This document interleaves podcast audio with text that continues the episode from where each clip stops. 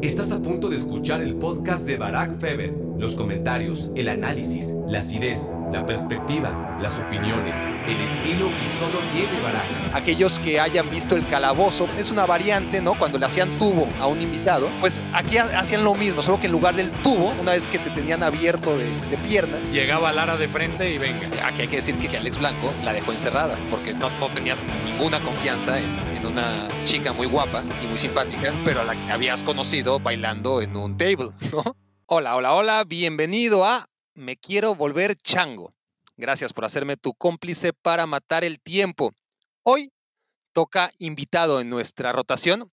Ya saben, la semana pasada tuvimos análisis sobre la situación de Raúl Jiménez. La próxima toca volumen 3 de las gustadas baracnécdotas.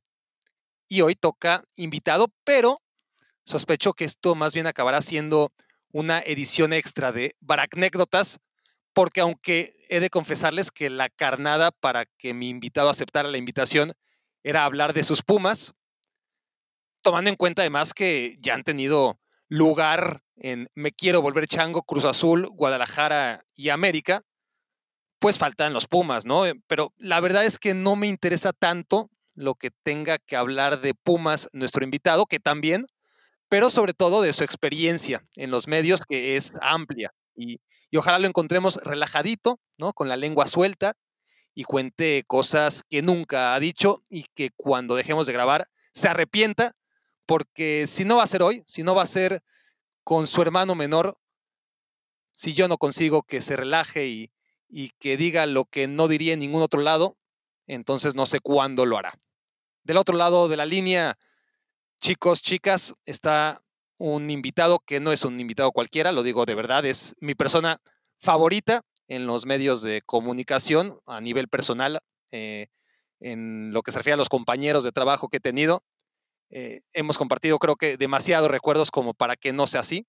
Eh, y antes de contarles de quién se trata, quiero, a ver, bueno, a, lo mejor sí saben de quién se trata ahora que lo pienso, porque como siempre, ¿no?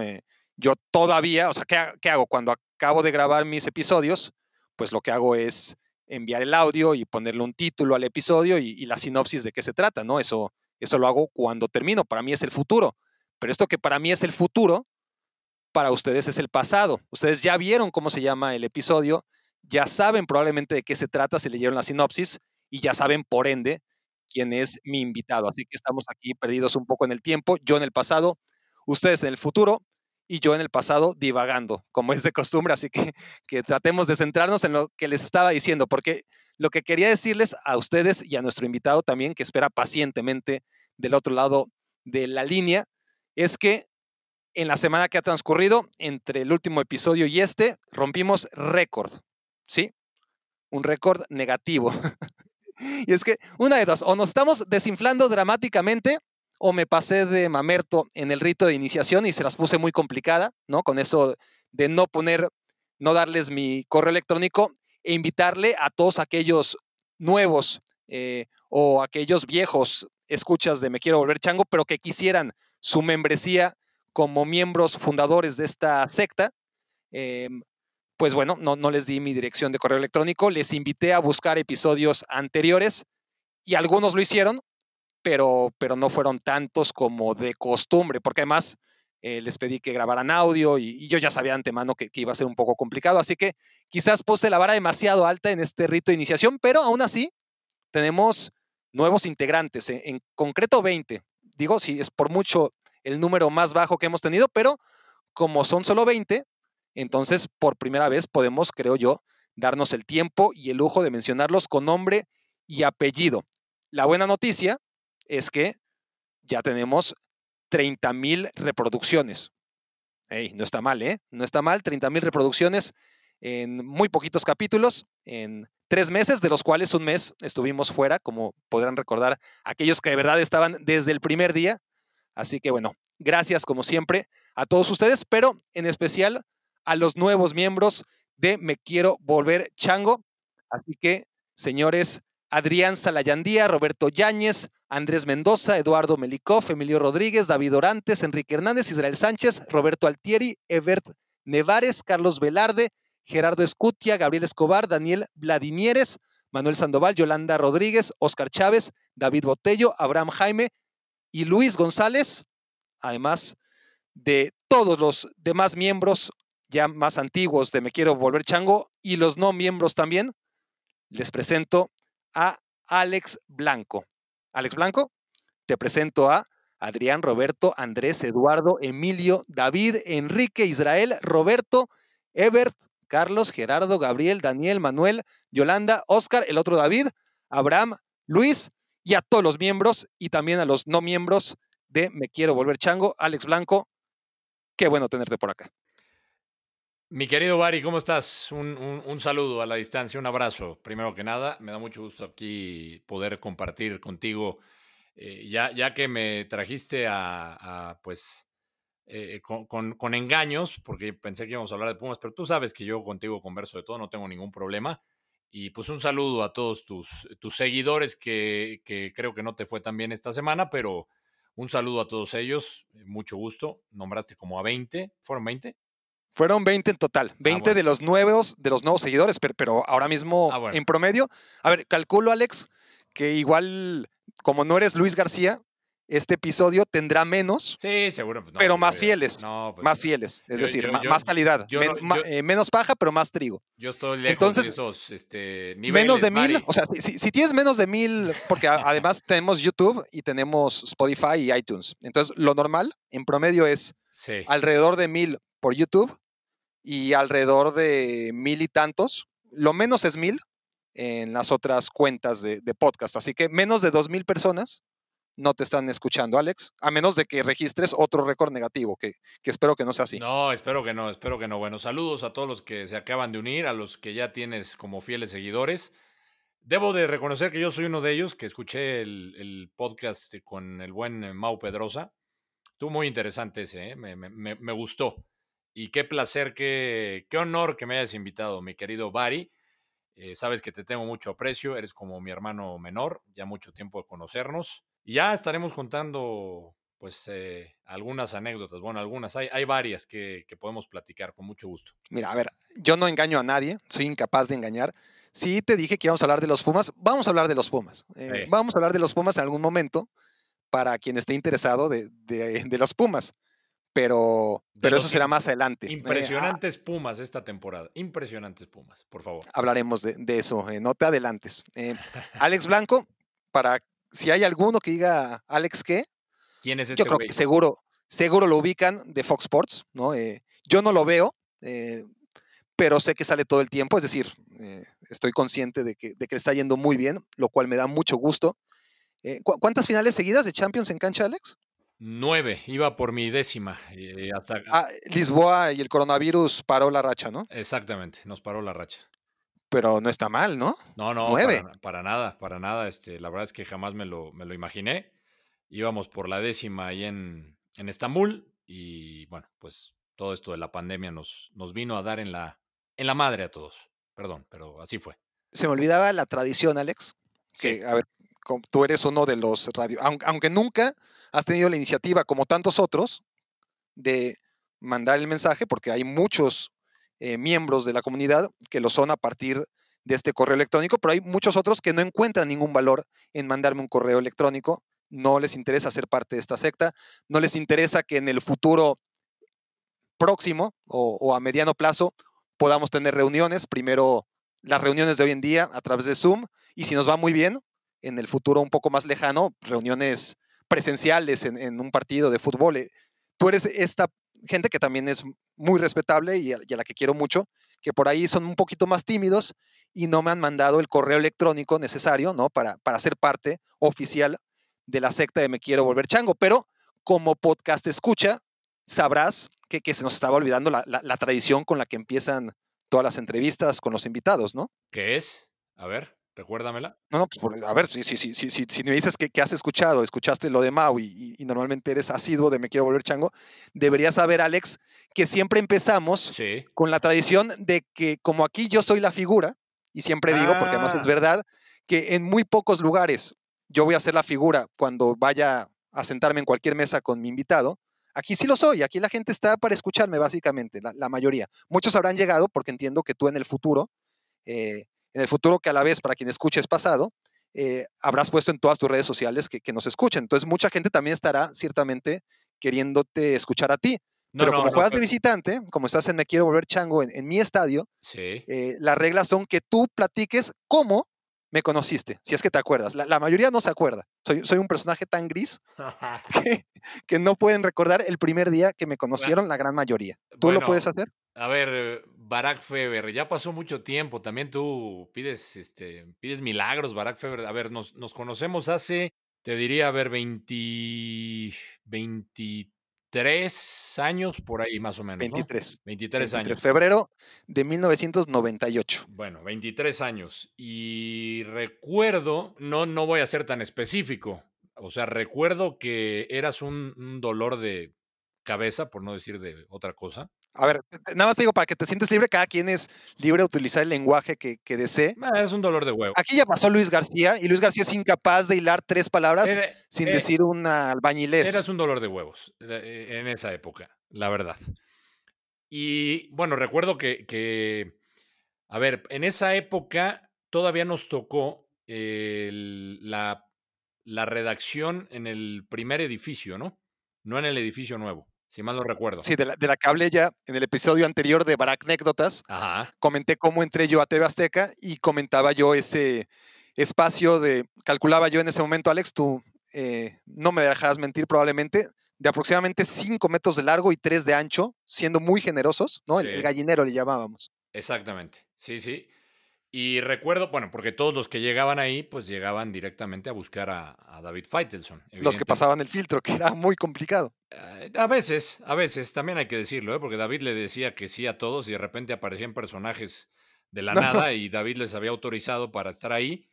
Claro. Y, y José Ramón creo que ni enterado, ¿eh?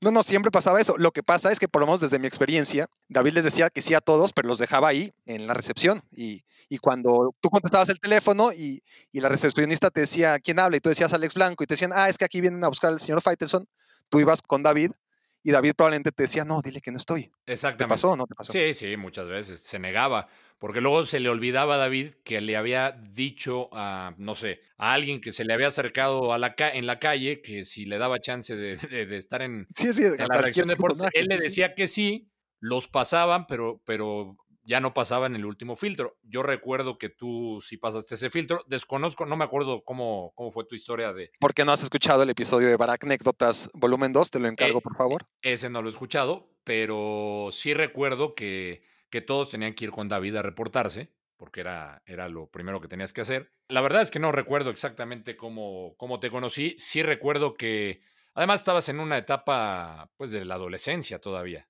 Eras, tenías que 16, 16. 16 años todavía. Fíjate, tenías la edad de mi hijo. Mi hijo tiene 16 años, Barack Feber. Tenías 16 años, una etapa en donde, pues, eh, es- De tu hijo, oye, acláralo. ¿no? Hace 16 años no tenías un hijo de no, 16 no, años. no, no, no, no. Mi hijo, mi hijo eh, acaba de cumplir 16 en, en- en marzo de este año. Mi hijo nació en el 2004, pero lo recuerdo perfecto porque, pues, mi hijo está exactamente en la edad en la que te conocí. Una edad de cambio, una edad en donde, pues, la adolescencia, tú sabes lo que implica. Fíjate, recuerdo que eras, este, pues, bastante llevadito. Eras llevadito, eras muy confianzudo, eh, sin conocernos pues te teníamos cariño, ¿no? Eras, eras, eras el más joven, sin, sin dudarlo, creo que eras el, el más joven de la redacción. Y te agarramos cariño a pesar de que, de que, pues sí, dabas la impresión de ser un chamaco prepotente, ¿no? Pero, pero te queríamos, te queríamos y, y recuerdo que siempre me pedías aventón, eso sí lo recuerdo muy bien. Y luego hacías tus berrinches porque yo no te quería llevar. Y nada más para decirle a tu, a, a tu audiencia, a tu auditorio, este, porque han de decir, pinche blanco mamón, que no lo quería llevar con razón, al, claro. al chamaco este. Pues recordar que TV Azteca estaba en el sur, cerca de Perisur, cerca del, del- del centro comercial. Estamos hablando de Ciudad de México para todos aquellos que, que nos escuchan hasta Exacto, Australia, ¿eh? exactamente. Literalmente. Bueno, en donde nos estén escuchando, estamos hablando de Ciudad de México, eh, la enorme Ciudad de México, eh, que, que en ese entonces ya había tráfico, evidentemente, no como el que hay ahora, pero había mucho tráfico. Y Barack Feber vivía en, en Polanco, es decir, Con su abuela. Eh, tú vivías con tu abuela, exactamente. Y, y, a ver, de TV Azteca Polanco, estamos hablando que sin tráfico hacías en esa época unos 20 minutos. pero sin nada de tráfico. sin sí. nada de tráfico.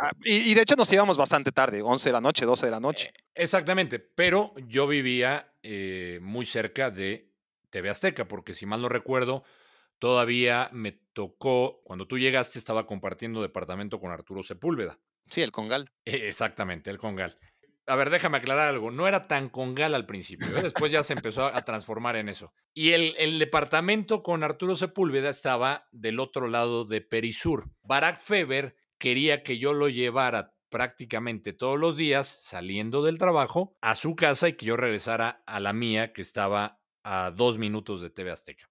No siempre se podía, pero de alguna manera siempre me acababa convenciendo Barack Feber, porque eh, hay que decirlo, Barack Feber utilizabas eh, el chantaje y yo te creía y entonces me, me ablandabas el corazón y acababa por llevarte hasta Polanco. Ese era Barack Feber, el Barack Feber de esa época.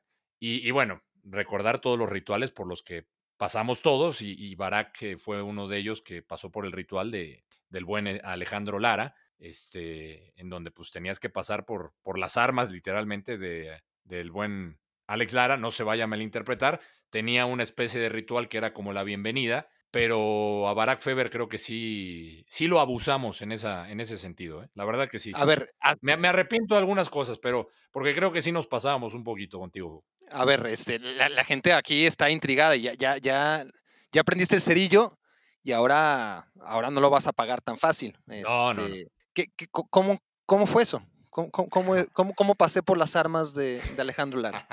¿Quién es Alejandro Lara? Porque es una institución de, de- de- de la televisión deportiva, pero hay mucha gente, desafortunadamente, Sí. eh, que no sabrá, que, que seguro es- ha escuchado a Alex Lara, porque, Mm, porque es la voz. Pues mira, depende, no sé qué tan identificada tengas a tu audiencia, me imagino que la debes de tener muy bien identificada, Bari, qué edad tengan también. Eh, a mí, Sí, la, la- la mayoría son treintones bueno, treintones. o a- vein- veintimuchones mm, A, mí me da que han tristeza. escuchado a la voz de esto es Deporte V. La Correcto, mayoría, la mayoría sí que lo he escuchado. Correcto, pero hay mucha gente que ni siquiera te digo eh, millennials, los millennials todavía creo que sí, los centennials pues mm, para nada. Eh, y hay unos que r- desafortunadamente no, no, no recuerdan gente de los medios o deportistas o, luego dicen, ah, es que ese no lo vi, este, pues no, no fue mi época o yo no había nacido, ¿no? Eh, y aplica para todo. Y en este caso, pues sí, este, hay que reconocer a, a- a don Alejandro Lara Licea, que pues es una de las voces más reconocidas, mucho tiempo trabajando al lado de José Ramón Fernández. Él, de hecho, inició junto a José Ramón Fernández en la parte de, de deportes, en, pues, cuando era del gobierno, antes de ser, este, que era Canal 13, luego Imevisión, eh, luego TV Azteca, con una larga trayectoria. Y como tú dices, pues muy identificado con, con todos los domingos cuando lo escuchabas eh, hacer la voz de entrada de, de Deporte B. Un extraordinario locutor, eh, un extraordinario comentarista deportivo, que a la gente que tal vez no lo conoce, Alejandro Lara eh, hacía, hacía todos los deportes cuando empezó. Recuerdo que él hacía americano, eh, estuvo haciendo mucho tiempo fútbol americano y después eh, estuvo en la redacción y, y Alejandro Lara ayudaba en la redacción y nos ayudaba mucho en la parte de las grabaciones, porque él, él manejaba muy bien esa parte de la locución. Sí. Y de hecho, recuerdo que cuando David autorizaba que grabáramos una nota, Alejandro Lara siempre iba contigo los primeros, las primeras veces y te decía, mira, dale tesitura. Me acuerdo que me decía, tocayo, mira, hay que darle matices a la voz. Y, y siempre, la verdad es que siempre era muy respetuoso, pero regreso al tema del rival, digo, para, para que ubicaran a Alejandro Lara, este, la gente que no lo, lo conoce, que por cierto, un abrazo a- al buen Larita. No sé si escuche tu podcast, pero se lo voy a recomendar. Yo ahí tengo contacto con él en, en- en Debería. Facebook. Debería, don Alex. Sí, sí. Y regresando un poco a la iniciación, eh, esto de pasar por armas, entrábamos todos a la redacción y, y te decían los de más experiencia, recuerdo que estaba Enrique Garay, estaba Armando Martínez, Ernesto García, estaba Chacho, Luis Manuel López, Polo Díaz de León en paz descanse, De la Rosa. eh, el doctor de la Eh, Rosa, Carlos Aguilar. Bueno, y de hecho, Polo Díaz de León en paz descanse, era de los que más, este, digamos, eh, echaba porras, ¿no? Como para que esto sucediera. ¿Y de qué se trataba el ritual? Bueno, pues decía, eh, ahora sí, decía el tocayo Lara, llegó carne nueva, ¿no? Como, como imaginándonos, ya saben qué. Y la realidad es que, pues, te agarraban entre todos y y te, entregaban literal a Alejandro Lara, que evidentemente no te hacía nada. Era parte del- del- de la broma y del. del A ver si te hacía. Lo, lo que pasa es que no, no se bajaba los pantalones ni nada así de ver, grotesco. no, no, no. pero, o sea, pero sí te, te la dejaba caer. O sea, te daba. A ver, vamos a ponerlo así, Barack. Te daba un llegue. Te daba una rimón. Te, te daba una rimón, sí, te daba una rimón. Obviamente, que como tú dices, sin- sin- este, con ropa, no, no, no, nunca se quitaba la ropa a Larita, te daba una rimón. Y ese era como, digamos, la novatada, ¿no? Por así ponerlo. Era, era la novatada. Y ese era Alejandro Lara que tenía ese, ese humor, ¿no? Y que, y, y que él lo tomaba también de esa manera, ¿no? Él se divertía mucho con la gente nueva que llegaba, pero también estaba el otro lado de Alejandro Lara, ¿no? El que decía que yo recuerdo que era una, una redacción eh, muy, muy dura a veces, muy difícil, mucha gente es- eh, celosa, que es la realidad, ¿no? Celosa del trabajo. eh, tú sabes cómo era este, en ese Sí. entonces, Bari, que, que muchos estaban ahí protegiendo su chuleta y, y- y- y cuidándose. Entonces era una, una redacción difícil, ¿no? Era una redacción difícil en ese sentido. Y, y Alejandro Lara, pues era lo contrario, la verdad que muy noble, te ayudaba en todo. Me acuerdo que te ayudaba hasta cuando había que imprimir, este, él, él iba por, por las hojas y te ayudaba, muy, muy servicial. Y sí tenía esa parte en donde, pues la verdad es que sí nos divertíamos en esa redacción de distintas maneras, pero esa era parte de la iniciación. Y creo que contigo sí se pasó un poquito más. Eh, en general creo que nos pasamos todos, porque aparte de la iniciación de Lara y el arrimón, pues te dábamos apes y cualquier cantidad de cosas que, que creo que, que te veíamos chavo y abusábamos de, de ti. Era, era una redacción en la que había mucho chavo, mucho, mucho chavo de tu edad, Sí. pero todos eran generación 75, 76, ¿no? Eh, En ese momento tenían 24 años, 25, y yo tenía Sí. 16, ¿no? sí, Entonces, sí, eh, sí, tú eres el más era, chavo. un- era una combinación perversa. Eh. Eh, los que todavía no se imaginen lo de Alex Lara, sobre todo para que no se eh, imaginen algo que, que no era, ¿eh? porque, porque las imagina- imaginaciones ahora mismo estarán volando. No, pero- no, no vayan a decir, Bari, que, que, pasaba en esa redacción, ¿eh? No, no, Exacto, a ver si ¿eh? pasaban cosas increíbles y ya hablaremos en Baracnécdotas de, de, de algunas cosas increíbles sin poner nombres porque tampoco vamos a andar desvelando eh, secretos de vestidor, solamente vamos a hacer público lo que ya es público. Pero bueno, en esa redacción pasaron cosas increíbles, pero si hablamos de la iniciación, aquellos que hayan visto el calabozo, por ejemplo, es una variante, ¿no? Cuando le hacían tubo a Ah. un invitado, Ándale. pues aquí ha- hacían lo mismo, solo que en lugar del tubo, una vez que te tenían abierto de, de piernas, Sí. con Llegaba, ropa, insisto, llegaba Lara de frente y Exacto. venga. es eso. es eso. Exactamente. Así Es era, eso. así era, la- así era el ritual. Bueno, mencionaste algo, Alex, que, que a mí me ha pasado mucho y, y ha sido una sombra que me ha perseguido durante toda mi vida, toda mi vida. O sea, me acuerdo incluso eh, en la universidad, eh, los primeros días, eh, acercan- gente acercándose, chicas, chicos, de todo, ¿eh? diciéndome, y eso se ha repetido toda mi vida. Es que yo cuando te conocí pensé que eras mamón.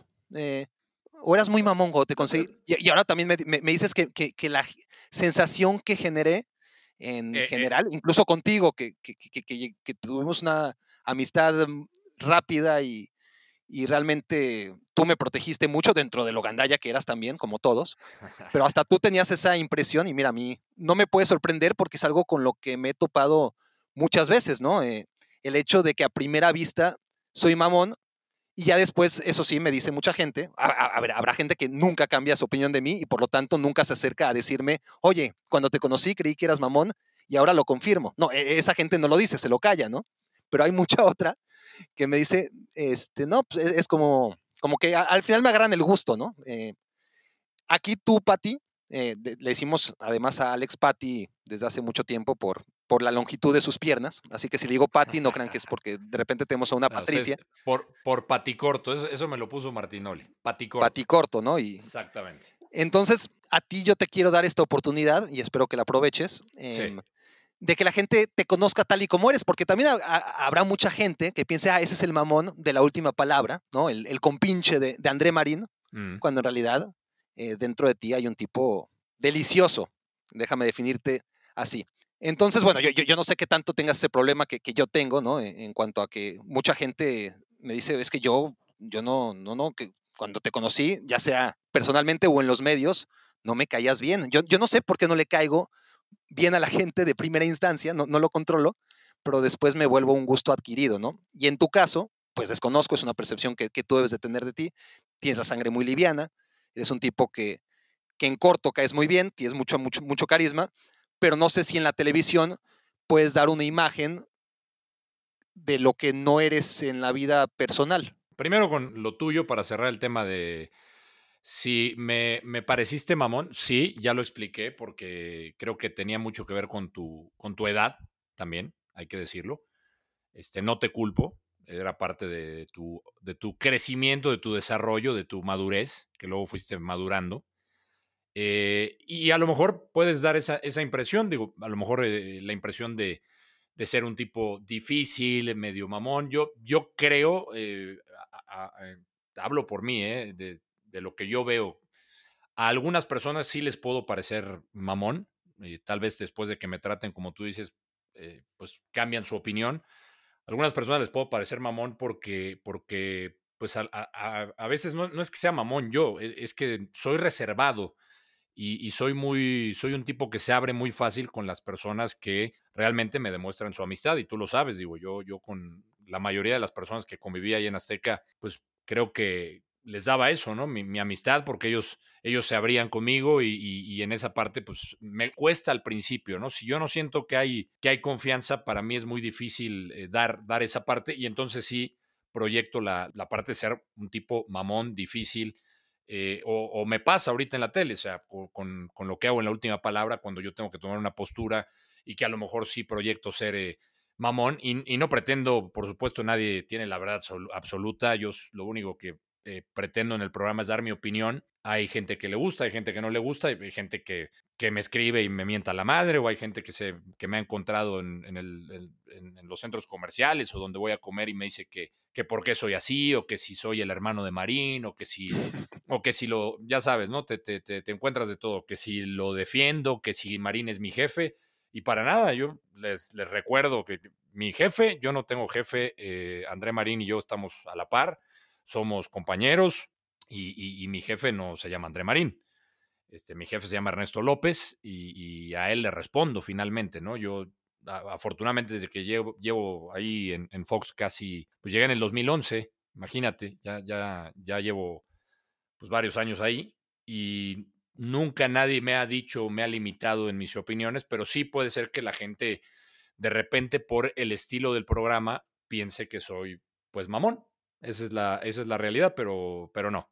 No, incluso te puedo decir algo, algo más. Te diría que soy, em, soy tímido en muchos aspectos. ¿eh? Mucha gente que me conoce me dice, oye, pero es que no tiene nada que ver lo que haces tú en la tele cuando uno te conoce. Pues, la verdad, no, soy una persona reservada. Cuando me presentan a alguien, pues no, no voy a ser ese, eh, el personaje de la tele, ¿no? O sea, me presento, hola, ¿cómo están? Y, y, y, a lo mejor por eso también piensan que soy mamón, porque piensan o, creen que van a ver al tipo que está en la televisión.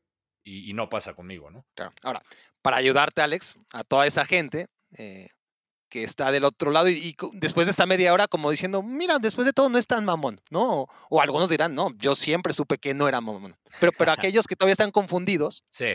este, te voy a ayudar con un juego. Entonces, eh, yo te voy a dar una palabra y tú vas a desarrollar el tema de modo transparente, eso sí, porque aquí, acuérdate que, que no nos está escuchando nadie, ¿no? Y, y, que ya pasamos de moda, además, que ya tuvimos nuestro boom y nos estamos yendo a pique, como, como hice saberle a nuestro amable auditorio al principio de, de este podcast. Así que tú relajado, ¿no? Además, otra cosa que te quiero decir es que García fue nuestro último invitado y creo que le dimos la genial idea de hacer un podcast y ahora ya me avisó que lo va a hacer con, con Martinoli. Entonces, pues obviamente la van a romper, van a arrasar con los peces pequeños que, que, estamos aquí tratando de sobrevivir. No, yo, yo, también mm. puedo hacer el mío, ya me, ya me estás animando también, ¿eh? Pero, pero vamos, o sea, aquí estamos reproduciendo peces pequeños por todos lados. ¿Está bien? Maravilloso. Y, se trata de, de, ir creciendo todos, por supuesto. Es difícil a lo que voy competir con esos monstruos, pero, pero bueno, se hace, se hace el esfuerzo. A lo que voy entonces, Patti, sí. es que tengo aquí unos papelitos. Miren, a ver si, si se oyen. No es, no es la tómbola de anécdotas, no. Aquí está, no se, no se confundan, no, no se van a. Tienes una tómbola de anécdotas. No, no, es la tómbola de anécdotas, son unos papelitos con, con palabras que, que yo sé que Alex va a saber a qué me refiero y va a desarrollar el tema y le va a explicar a la gente por qué el papelito dice tal nombre. A ver. A ver, ¿Sí? tú, tú dispara y yo ahí. A, A ver. ahí me las ingenio. Vamos a sacar. Les digo que es una tómbola mucho más rústica aún que la de las baracnécdotas. Pero el primer papelito dice, ah, mira, ya, ya, ya habíamos hablado un poquito de esto, pero, pero mira, está, está perfecto. Sí. Cristian Martinoli. Cristian Martinoli, muy buen amigo. eh, le estoy. eh, él tuvo un gesto cuando, cuando lo conocí a, a- a Cristian. Tenía, tenía poco de conocerlo y él tuvo un gesto que, que nunca olvido porque mi padre estaba en el hospital y fue a donar sangre para mi papá, lo cual me pareció un gesto eh, muy noble de su parte. Eh, te digo, no, no, no, no, lo, no lo conocía tan a fondo. Y hablando de, ya que estamos en el plan de, y en el tema de mamonerismo y gente mamona, este, pues Cristian Martinoli entra dentro de esas personas que cuando uno ve, piensa que pues es muy mamón, ¿no? Eh, hasta él mismo lo dice, que es Ah, especial. y, y cuando lo tratas también, y cuando eres su Eh, amigo desde hace 10 años y es- 15 años también. es- Eh, eh, eh, sigue esa siendo. percepción no cambia nunca. Sigue siendo, sigue siendo mamón, eh, la neta.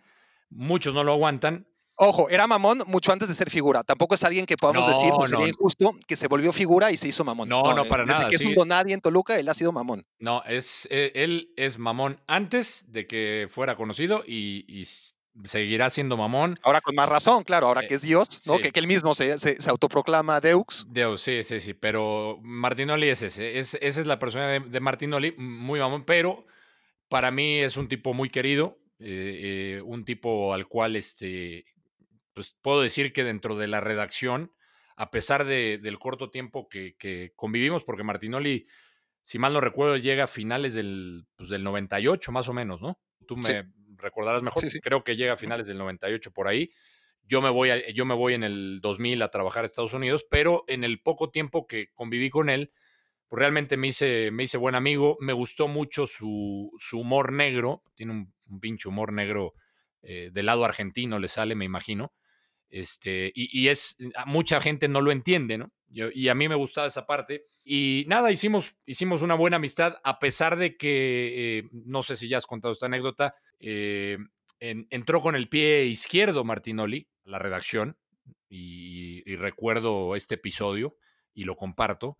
Ujú. Cristian Martinoli, él trabajó y él trabajaba como freelance, si mal no recuerdo, en Estados Unidos, hizo algunas cosas para Fox en ese momento, y él obviamente llegó a pedir chance. Creo que llega a través de, no, no sé si es uno de los productores que le da chance y, y Yo lo creo que es, yo creo que es Valdés. Valdés, Entre Valdés. Valdés y Eh, Jaramillo, uno de los eh, dos. alguno de esos dos. Y le da chance y lo conecta con José Ramón. Y evidentemente, nuevamente le repetimos cómo era el proceso, que te decían que sí y te mandaban con David. eh, y David te ponía a hacer cosas a veces sin importancia. Esa es la realidad, ¿no? Tú lo sabes, niño. A veces te ponía ahí como para entretenerte, ¿no? Y, y recuerdo que estábamos y nos turnábamos en las guardias de los sábados y los domingos.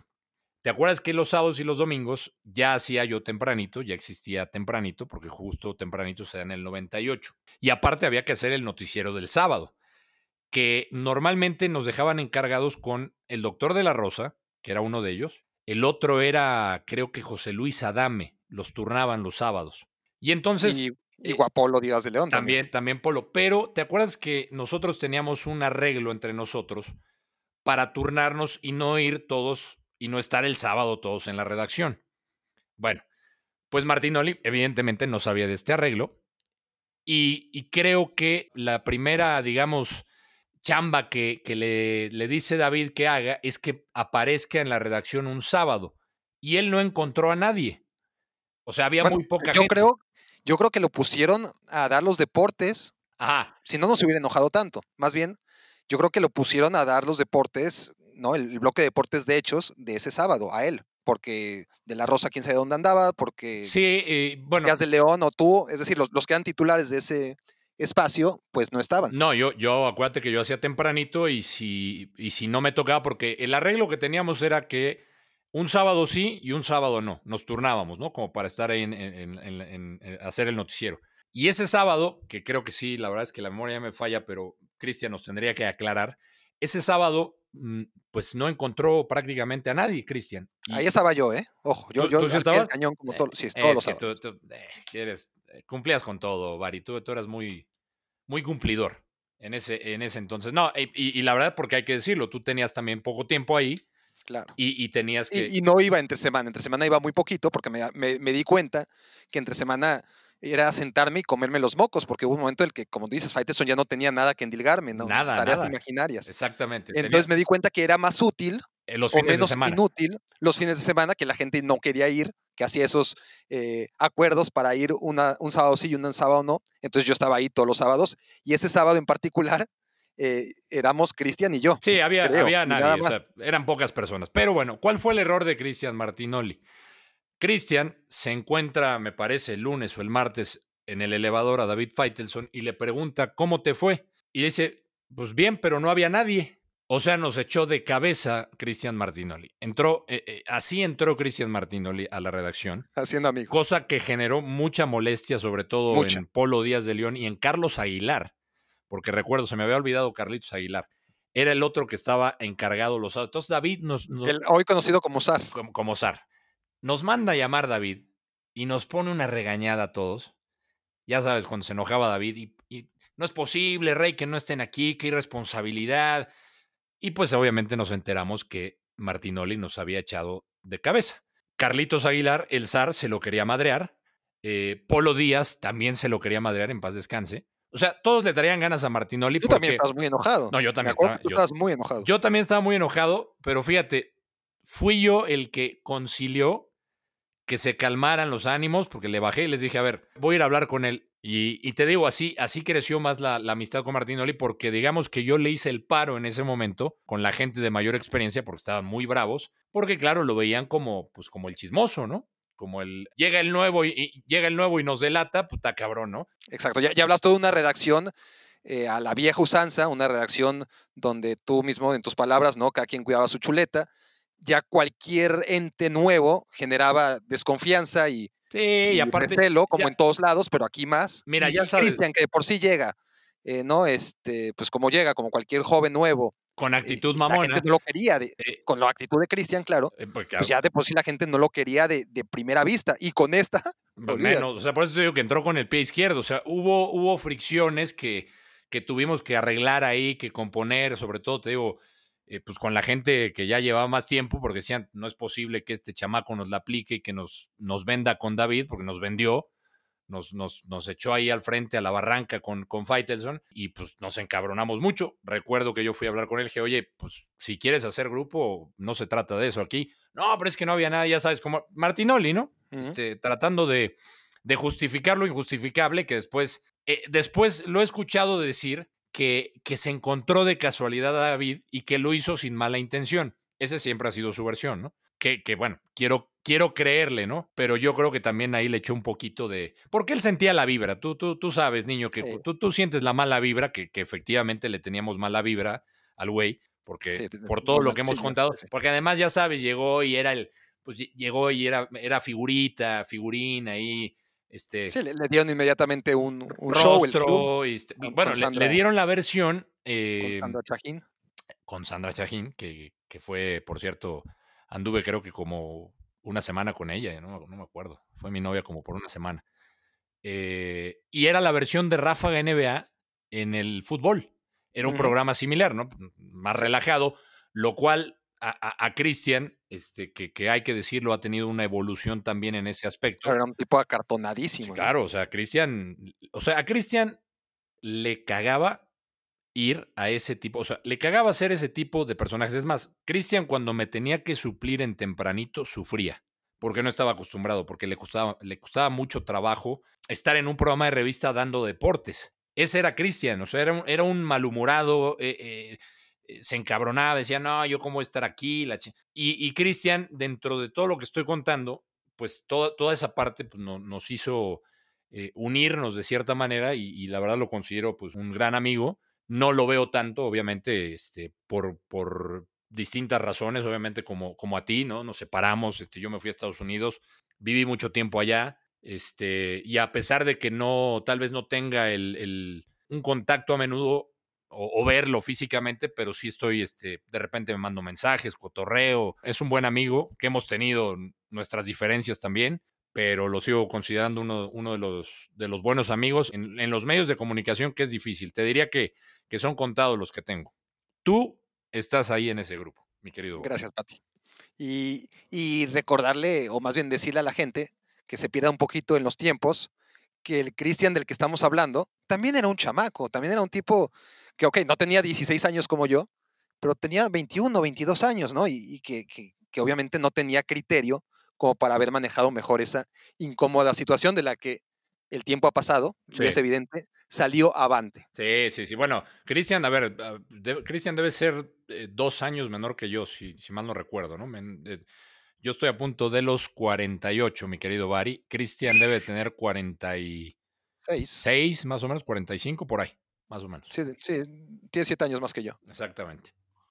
Pues eso, ¿no? Eh, estamos hablando de del 99, ¿no? Del 98, porque yo entré en, al- al- en el 98 igual que él, solo que yo entré unos meses antes. Exacto. Pero yo no era una amenaza para nadie, era, como tú dices, un dolor de huevos nada más, pero mi presencia podía incomodar en el sentido de, puta, ¿qué hace aquí un niño? ¿no? Porque nunca es agradable ir al trabajo y, y encontrarte con un mocoso, ¿no? Eh, que, que no tiene lugar ahí. Pero no era una amenaza para nadie. Cristian era un chico que sí era una amenaza porque no era un chico de 16 años, era un chico ya de, de 21, 22 dispuesto a comerse al mundo y, vaya que se lo comió. Sí, e- y es que utilizas la palabra correcta, porque eh, amenaza, creo que así se sentían eh, los que estaban en la redacción, obviamente, antes de que llegáramos, los chavos, eh, así se sentían muchos, ¿no? Amenazados. Y, y- y realmente, pues había que ganártelos, porque así lo veían, ¿no? Te veían como una amenaza. O sea, tú entrabas de esa redacción y sentías inmediatamente las miradas de que les ibas a quitar algo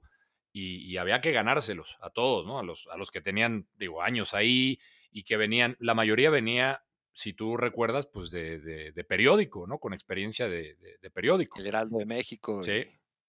y, y cosas así, sí. Sí, sí. Bueno, está, que no nos vamos a alargar ahora porque además es, requeriría un capítulo especial, pero y además los nombres no son tan mainstream porque obviamente hablamos de Cristian Martinoli y, y todo el mundo lo ubica. Pero si habláramos de la anécdota de Chirinos, Alberto Bernard y. Juan Carlos Vázquez, Uf, bueno, imagínate lo que sería eso. no, no, no, ¿no? muy, muy buenas. Este, te digo, eran, eran, pues digo, en, en- en ese grupo, ¿qué, qué te gusta? que éramos? ¿Unos 20, 20 y tantos en total? A lo mejor poquito Sí, más. de los cuales el, de los cuales 15 ah, eran ese perfil de chicos de 25, 26 años, ¿no? Sí. Y el resto ya era gente mayor, consolidada. Sí, y eran, y, y- era gente, pues también hay que decirlo, este, pues muy, muy celosa de su trabajo y de sus fuentes. Y, y ya nada más para, para cerrar esa parte, eh, para que entienda un poco la gente cómo, cómo lo manejaba David, que era el, el jefe de la redacción, asignaba a los reporteros, cosa que a mí me parecía, este, yo, yo no entendía, la verdad, co- eh, el- la manera de, de trabajar de David, que, que, que mi respeto, o sea, era un, tú sabes, que era un workaholic, ¿no? Pero, pero en la parte de, de repartir, eh, de asignar, ¿no? Las, las coberturas, eh, él, era muy de, este reportero va a ir a federación y es el mejor en federación y no cambiaba. Tú sabes que costaba mucho trabajo, ¿no? Eh, este va a la América y su fuente es el América y no se las cambiaba. Y el reportero cuando, cuando no estaba y alguien más iba a cubrir la nota, haz de cuenta que, que- que- le estabas faltando al respeto porque ahí te encargo mi negocio, ¿no? Casi, casi como si fuera su tiendita y que no le volaras nada porque así, así se manejaba antes, ¿no? Yo eh, después, obviamente, entendí muchas cosas. A mí, yo insisto, no me gustaba el tema de cómo David eh, asignaba las coberturas. Y alguna vez se lo dije, ¿eh? y alguna vez, tal, tal vez no se, no se acuerda David, antes de irme a, yo a trabajar a Estados Unidos, yo le dije a David que tenía que hacer a los reporteros más completos, porque tú te acuerdas que había reporteros que cubrían fútbol y nada más, pero si los mandabas a cubrir otra fuente, pues, mm, les costaba trabajo. Esa era como mi batalla ahí con, con David al final, pero, pero sí era una, era una redacción muy, muy competida en ese aspecto. Vamos con otro papelito. Mira nada más. A ver, ¿por qué Alex escribí en este papelito Betty Monroe? Ay, Betty Monroe. A ver, Betty Monroe eh, es una mujer a la que, a la que quiero mucho, es, todavía mi amiga, digo, no tengo una, una relación estrecha de, de estar en comunicación diaria, pero es, es una chava que le guardo mucho cariño, es una mujer que le guardo mucho cariño, este, fue mi novia. ¿Está en los medios todavía? Lo, lo- lo hablo desde el desconocimiento y no sé la gente sobre todo la gente más joven, sí sabe quién es Betty Monroe. ¿Sí, ¿Tiene presencia todavía? Sí, sí, sí. Este, bueno, por, digo, no, no estoy así tan al pendiente, pero sí me parece que sigue, bueno, antes de la pandemia creo que estaba haciendo obra de teatro y sigue haciendo conducción y de repente hacía novelas. Este, digo, para ubicar a la gente, Betty Monroe era, cuando yo la conocí, eh, ella salió de la escuela de actuación de, TV Azteca, que era la competencia de la, ¿te acuerdas que salió la competencia de la de Televisa, ¿no? Televisa tenía su, escuela de actuación, TV Azteca empezaba con la escuela de actuación y de ahí salió Betty Monroe cuando se va Ned Michel del programa, otra mujer eh, a la cual admiro, eh, guapísima, este, muy talentosa, se fue a hacer novelas, a Ned Michel, y llega Betty Monroe a la conducción de Tempranito, que le costaba, hay que decirlo, le costaba bastante trabajo. Eh, y la pareja, pues siempre fue Alan Thatcher, ¿no? Conduciendo el programa. Y ahí, ahí la conocí. Eh, recuerdo, no, no sé si te acuerdas que, que, que, me lastimé el tobillo y yo iba en muletas al programa. Y entonces, yo no sé si fue que se apiadó de mí. Yo, ahí intercambiamos miradas y bueno, empezamos a andar, duramos seis meses. Y, me involucré en un mundo que, tal vez pues, para mí, evidentemente, era algo nuevo, ¿no? La farándula y, las novelas y de repente ir a comer y, encontrarme ahí con actores que pues, yo los veía, pues, no sé, en las novelas y de repente estaba conviviendo con ellos. Eh, y me tocó esa parte porque pues, yo andaba con, Betty Monroe, ¿no? Una chava muy, muy, muy bonita, muy, muy guapa, muy, ¿cómo la, describiré? Muy rebelde, hay que decirlo, era, era rebelde. Eh, siempre estaba eh, con inquietudes, este, siempre pues quería más, ¿no? O sea, siempre que, quería estar en, eh, haciendo distintas cosas, distintos proyectos. Ella, ella pues había estado en la escuela de actuación de, de Azteca porque su objetivo principal pues era novelas, ¿no? Me imagino que esta oportunidad que le dan a ella para llegar a la conducción fue muy, fue muy temprana y le, llega muy rápido y, por eso le costó un poquito de trabajo. Pero bueno, eh, a Betty Monroe la, la, quiero mucho y a Betty, Betty Monroe, cuando yo te digo que me meto en el mundo este de la farándula, te cuento una rápida que le causó molestia a José Ramón este, me manda a llamar José Ramón, ya sabes, ¿no? Ya sabes cuando te mandaba a llamar era por algo, ¿no? Y, José Ramón, hay que decirlo, que pues no me tenía en sus favoritos, ¿no? Tú, tú, tú, tú bien sabes eso, ¿no? No, no, me, no me tenía como, como su, su, en su grupo. Y entonces, pues me, acuerdo que, que Mita, su secretaria, me manda a llamar. Oye, te quiere ver José Ramón. Y, ¿qué, ¿y ahora qué hice? Entonces, me, me, acuerdo que entro y lo primero que veo es un, un TV Notas, cabrón.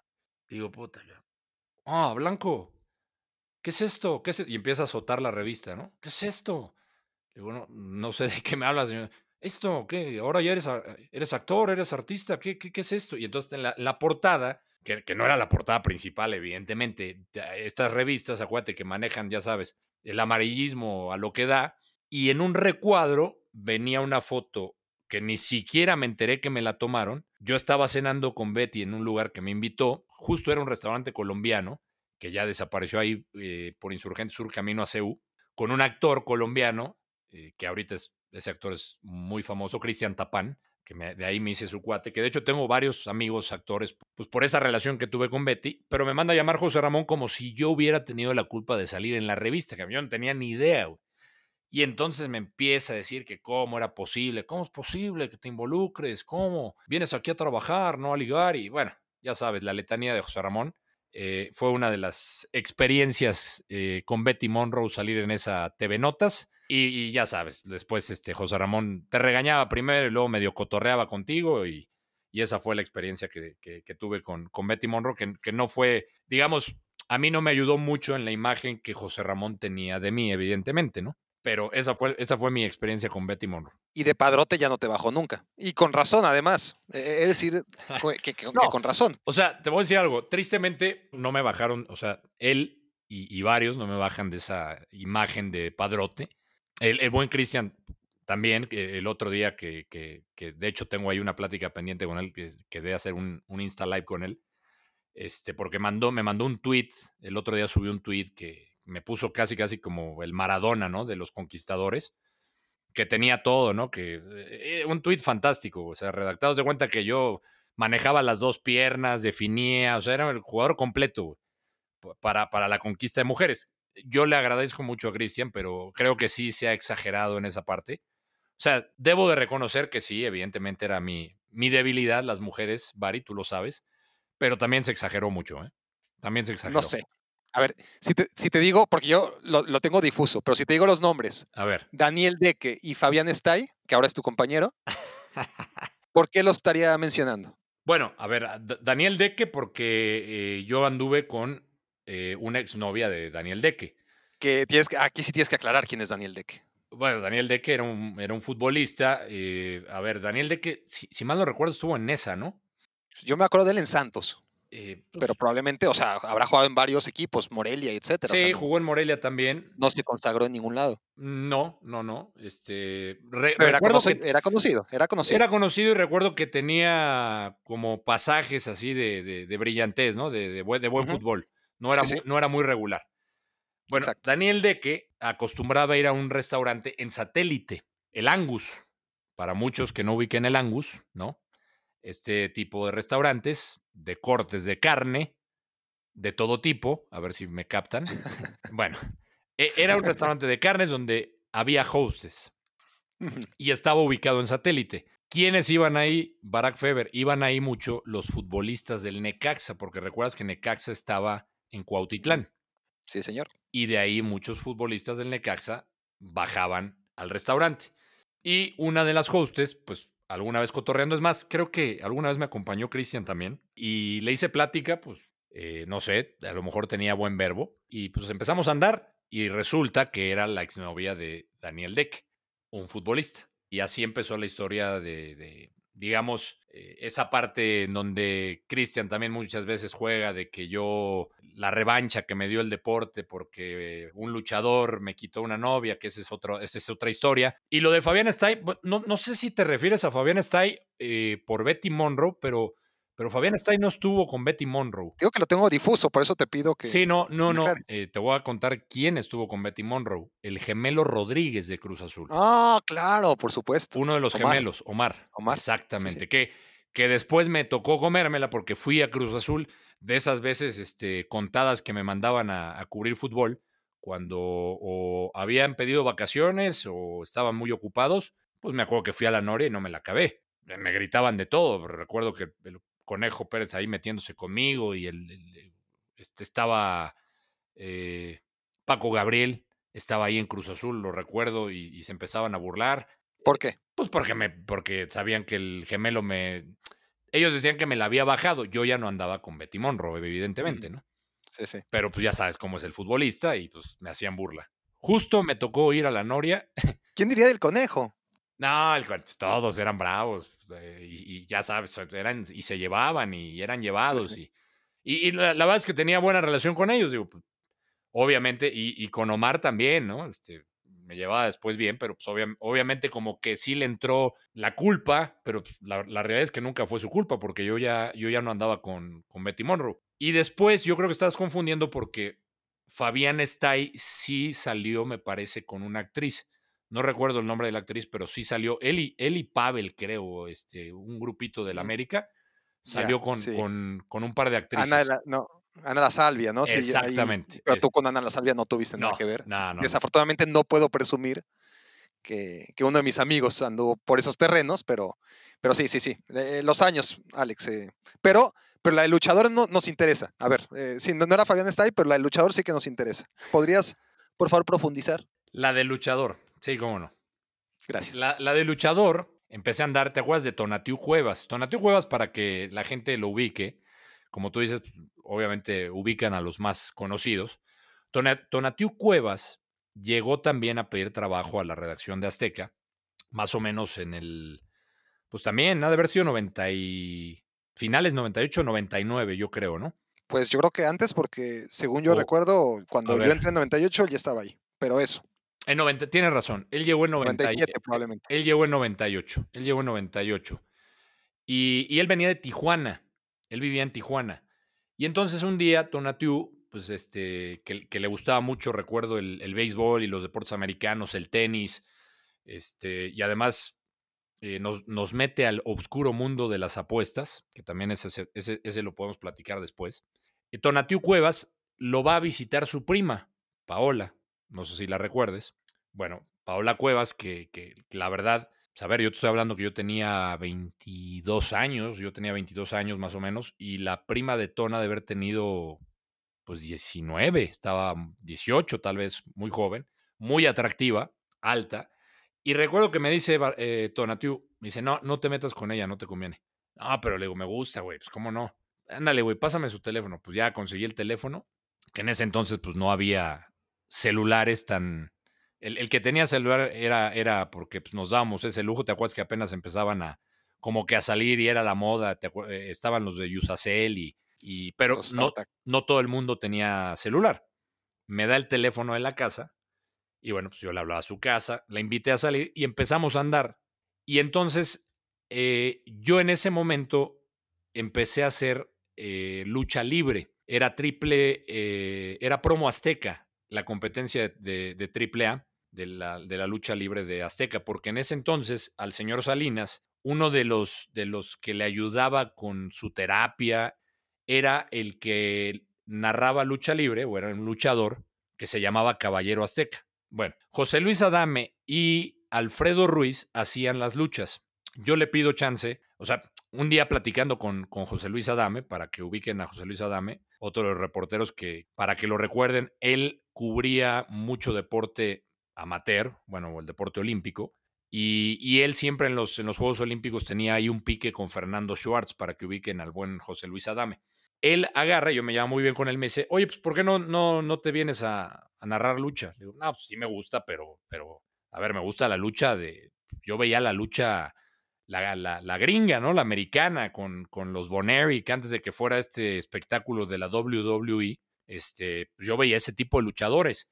Y me gustaba, la verdad es que me, llamaba la atención. La lucha mexicana, la lucha libre mexicana no la seguía tanto, pero bueno, tenía idea, ¿no? De, el Rayo de Jalisco, Blue Demon, este, me gustaba. Y entonces Adame me dice, no, vas a tener que, venir, pero déjame, le digo a Garfias, ¿te acuerdas de Garfias, un productor? Sí, claro. Bueno, el, buen Garfias me dice, sí, mi rey, te vas a aventar, pero pues vas a tener que hacer reportajes. Y entonces pues, empecé a, hacer reportajes y me acuerdo que fui a hacer a los villanos, este, además son unos personajes interesantísimos, ¿no? Porque uno dice, ah, pues estos güeyes, pues qué atléticos ni qué nada. Te, te sorprenderías cuando, cuando te das cuenta de la, capacidad que tiene un luchador que aparentemente del papel pues, se, ven, se ven gordos, pero tienen mucha, mucha elasticidad, mucha habilidad. Este, pues no cualquiera se avienta la tercera cuerda, o sea, tiene, es un, es un espectáculo con, con, deporte al que hay que respetar, ¿no? Y entonces pues, fui a entrevistar a cantidad de personajes. Imagínate, ese, ese, esa, esa época era cuando Conan, el famoso Conan, sale de la empresa de Televisa y se va para TV Azteca. Y, nosotros empezamos a narrar a esos luchadores y lo hacíamos en distintas arenas. Bueno, me tocó hacer reportajes, si mal no recuerdo, hasta el super muñeco. ¿Te acuerdas de que movía toda la cabeza, unas máscaras fantásticas y movía la cabeza en círculos? Era, era de mis luchadores preferidos, el super muñeco. Pero bueno, para no hacerlo largo, los viernes eran las luchas libres. Íbamos a la arena de Tlanepantla, íbamos a la arena de Morelos, íbamos a la arena de distintas arenas, obviamente menos a la Arena México, porque esa ya sabíamos de quién era, y, y era los viernes. Entonces, yo, digamos, para salir con mi novia en ese entonces, yo le decía, oye, es que tengo que ir a trabajar, ¿me acompañas? Y entonces mi, pues yo lo hice en buena onda para que me acompañara. La empecé a llevar a la lucha y recuerdo que un día este, pues, me estoy acomodando, la llevo a la arena Naucalpan y Black Magic, un luchador enorme, afroamericano, enorme, me la empieza a armar de pedo. Y me, como, como queriendo conquistar a, mi novia, ¿no? Le empieza a aventar besos y, ya sabes, el Luis ya dame, no, no, ya sabes que ese es puro show. Y, yo, yo le digo, espérame, viene conmigo. Y o sea, empezó de broma, ¿no? Era, era mucho show. Pero yo no sabía que eh, cuando terminábamos la lucha, bajábamos a hacer entrevistas y en una, en, una, en una ocasión que bajamos, pues le echó el ojo a un luchador que se llama Tarzan Boy. Y aclaro el nombre porque luego lo confunden. Eh, Cristian luego confunde el nombre, eh, porque Cristian siempre cuenta esta anécdota, y cambia el nombre del luchador. Es Tarzan Boy, el luchador. Y bueno, esta chava le echó el ojo a Tarzan Boy y Tarzan Boy me dio vajilla con, con, mi, con mi novia.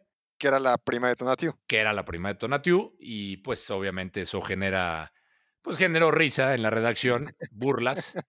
y entonces después llega lo de Dani Deque y, y como que es ponerme a mano con los deportistas porque me bajaron a la novia y ya sabes, así empezó toda la historia de, A ver, de que... de que- Est- esta, mira, mira hasta dónde fuimos a parar saliendo del nombre de Betty Monroe. Ahora, mencionas dos nombres a los que les quiero dar cierta, cierta continuidad. Eh, uno es lo de Tonatiu, porque la, la anécdota de Tonatiu y Enrique Garay, la que precipita la salida de Tonatiu, no solamente del canal, sino del país. bueno, no sé si del país, pero se No- no desapareció.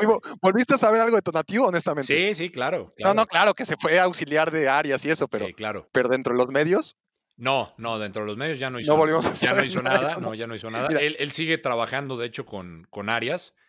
Hasta hace poco, bueno, el año pasado que fue el Arias era, no sé qué puesto tenía ahí en Veracruz.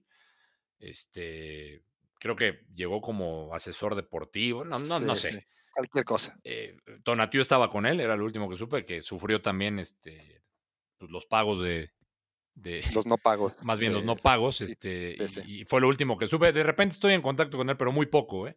Bueno, Él desapareció de los medios. ¿qué Tonatiu, pasó con Enrique Garay y Tonatiu? Porque ya, ya diste una, una pista, ¿no? A ver, una pista es que Tonatiu los, debería decir nos, pero yo era menor de edad, entonces ahí Bueno, también ahí Sí, pero- sí, sí. nos dio a conocer un mundo que ahora ya está sumamente, bueno, ahora No, imagínate cuánto ha crecido, que ahora son juez y parte, ¿no? Y es uno de los grandes problemas de la credibilidad del deporte, ¿no? Lo metidas que están las apuestas y en concreto caliente, ¿no? Que, que- que empezaba y que no estaba legalizado en Ciudad de México y por lo tanto tenían que ir a hacer las apuestas porque el Internet tampoco. eh, Sí, eh, no, el güey. Internet apenas daba sus primeros pininos y, y ob- obviamente no estaba autorizado a apostar por Internet. Se tenían que ir hasta Estado de México Correcto. hacer las apuestas. Entonces, cuando, cuando tú te vistes de héroe, que ciertamente te lo agradezco, no quiero ser un ingrato, pero muchas veces me llevabas hasta mi casa porque de todas formas tenías que ir a depositar tu apuesta, ¿no? Eh, a Naucalpan. Pero bueno, eh, ingratitudes aparte, lo cierto es que Tonatiu fue el que nos hizo descubrir ese mundo de las apuestas. El oscuro bueno, eh, mundo. con de ese la- antecedente y con el antecedente que yo ya dejé en las baracnécdotas Sí. de siendo un tipo Enrique Garay al que aprecio mucho, eh, pero reconociendo que tiene una nube negra que le persigue y es increíble, inaudito. Cuéntanos esta anécdota, por favor, de, de- de- de qué pasó ahí.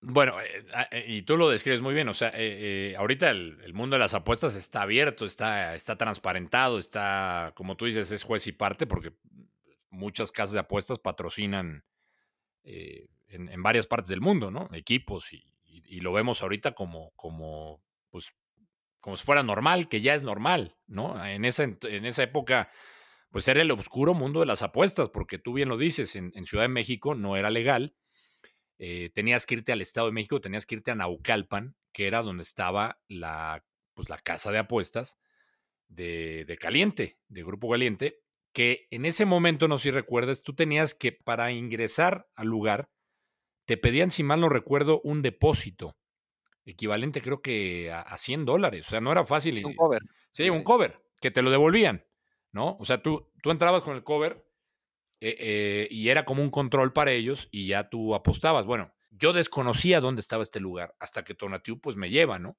Y Tonatiu para que ubiquemos, o sea, To- Tonatiu nos, nos empieza a meter y nos empieza a explicar, sobre todo en el fútbol americano, ¿no? Oye, es que mira, si la línea está menos tres, bueno, pues quiere decir que tiene que ganar por más de tres puntos las altas y las bajas es la combinación de... O sea, nos empieza a meter ese mundo y empezamos a meterle a la NFL y empezamos poco a poco. Pero ese poco a poco se empezó, o sea, nos empieza a ir bien y de repente hubo una semana en que eh, fue- fueron, fueron dos ocasiones. Hubo una que recuerdo que, que David eh, le mete un, un, un dinero pues bastante, bastante pesado para la época porque creo que necesitaba sacar lana para algo. No, no, no, no recuerdo realmente para qué necesitaba la lana. Y estaba David y estaba Enrique. Obviamente, pues los, los, los de abajo que en ese momento pues, no, no ganábamos igual. Pues yo metía mis pesitos, ¿no? Porque no sé si te acuerdas, las apuestas que hacía Tonatiu normalmente pagaban 10 a 1. Entonces, si tú metías mil pesos, pues te daba 10 mil pesos, ¿no?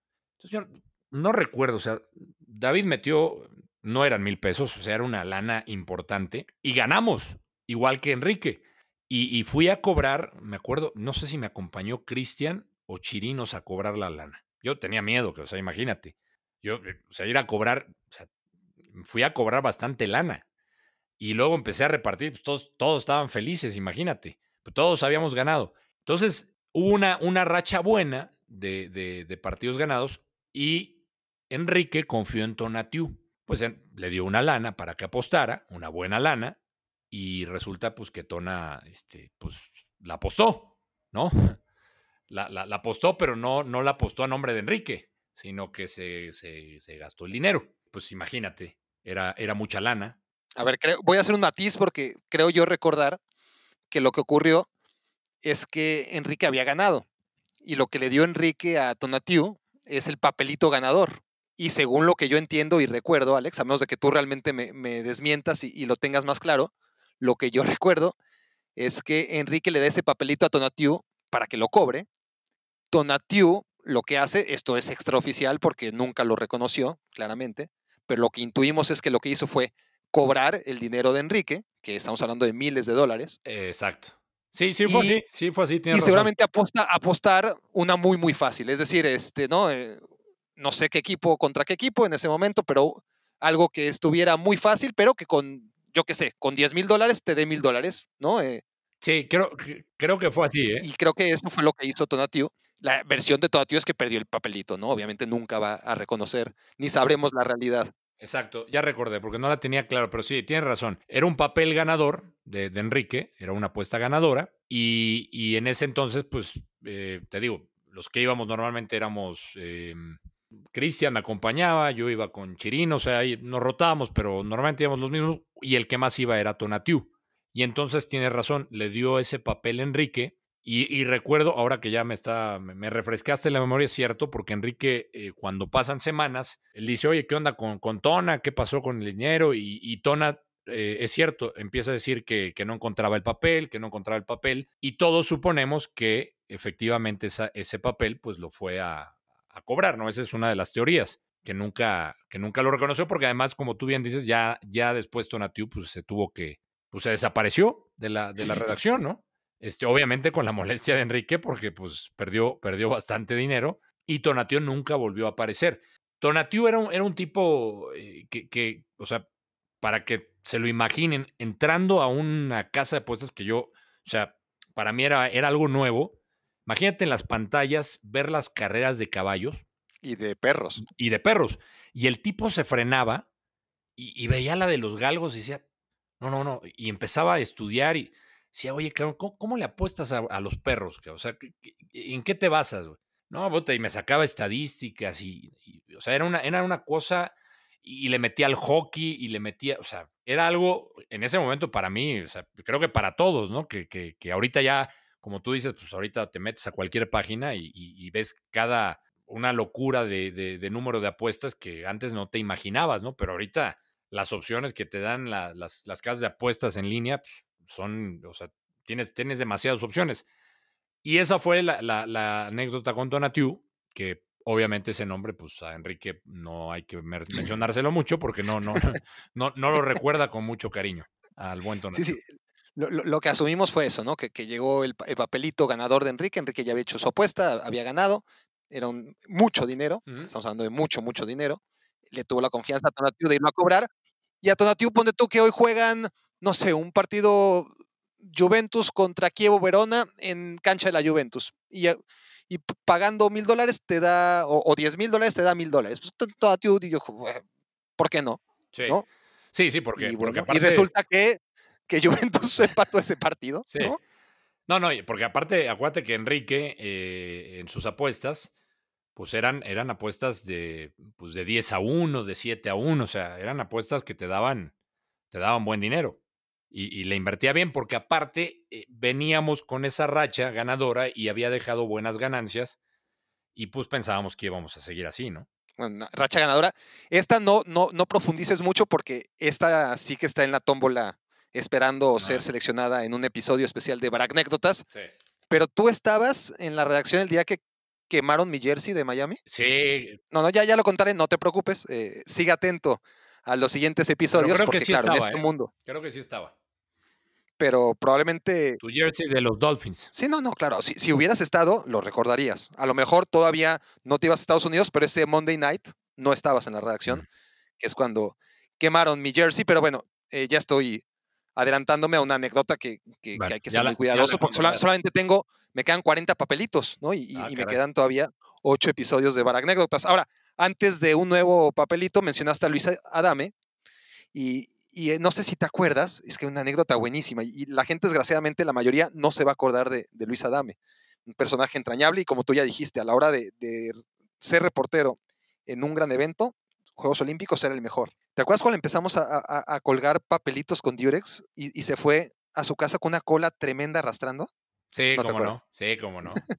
Que Sí. por más que le hacíamos sonidos de... No, no, no, no se daba, no se daba cuenta el, el buen Luigi, pobrecito. Abu- abusaban Y de él cada también. uno de nosotros aparecía con una banderilla nueva, ¿no? Sí, En forma de papelito con Durex para ver qué tan larga le hacíamos la cola de papeles abusaban de él. y la seguía arrastrando por toda la redacción. Sí, sí, sí, abusaban de él, pobre, pobre Luigi. Era, era también un tipo muy, muy noble y sí abusábamos de, de- de Luigi Adame. ¿eh?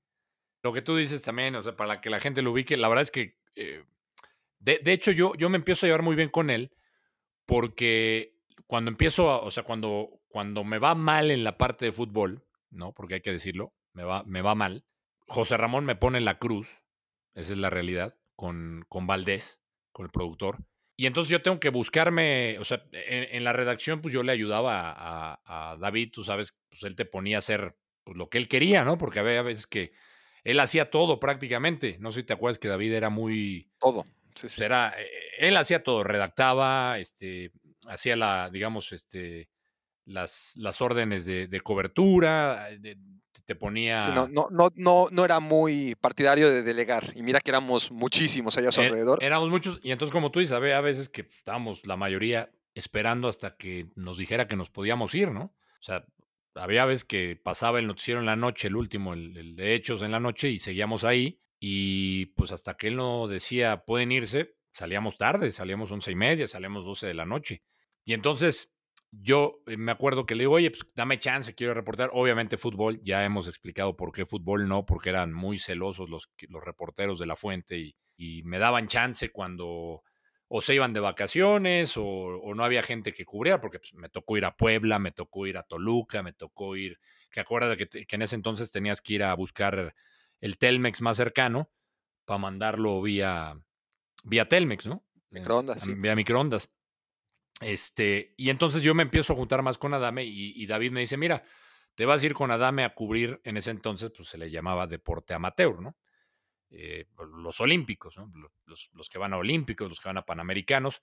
Y me acuerdo que me, me voy con él al CEDOM, al, al Centro Deportivo Olímpico Mexicano, que está ahí por el Centro Banamex también en Ciudad de México para que lo ubiquen. Y mm, lo primero que me dijo Adame me dice, mira, tienes que conocer esta reportera, este reportero, este, este, ellos manejan aquí el negocio del, del deporte amateur. No, no, era, era un personaje que sabía, o sea, eh, sabía cómo contactar a los atletas, me hizo contactos con, por, ejemplo, me contactó con Ana Guevara, eh, con Alejandro Cárdenas, que después pues esos contactos me sirvieron para yo llevarlos al programa de tempranito, ¿no? Como invitados. Pero pues aprendí, aprendes muchísimo con, con Adame, ¿no? Cómo, cómo se desenvolvía en esa parte y, y la verdad es que es un, un tipo muy, muy noble que sí abusábamos esa, esa anécdota ya, ya la recordé, no se daba cuenta. Creo que, creo que así se fue hasta su coche. Sí, sí, sí. Este, Fantástico. pobre Luis Adame. Pero no, un, un, un tipazo, un tipazo el buen Luis Adame, que, que, que él, gracias a él, pues me animé a hacer lucha libre también, como ya lo, lo había platicado. Siguiente papelito. ¿Está listo? Ya quedan tres nada más. Ok, a ver. A ver, Alex. ¿Por qué este dice, hola, de regreso a fútbol picante? sabía que ibas a. sa- sabía que iba- Esto es que esto fue histórico. Sí, sí, sí. ¿Por qué? ¿Qué, qué? A ver, a ver, a ver, a ver, a ver, a ver, a ver, a ver, a ver, a ver, espérame, espérame, déjame meterme aquí a YouTube. Espérame, espérame, espérame.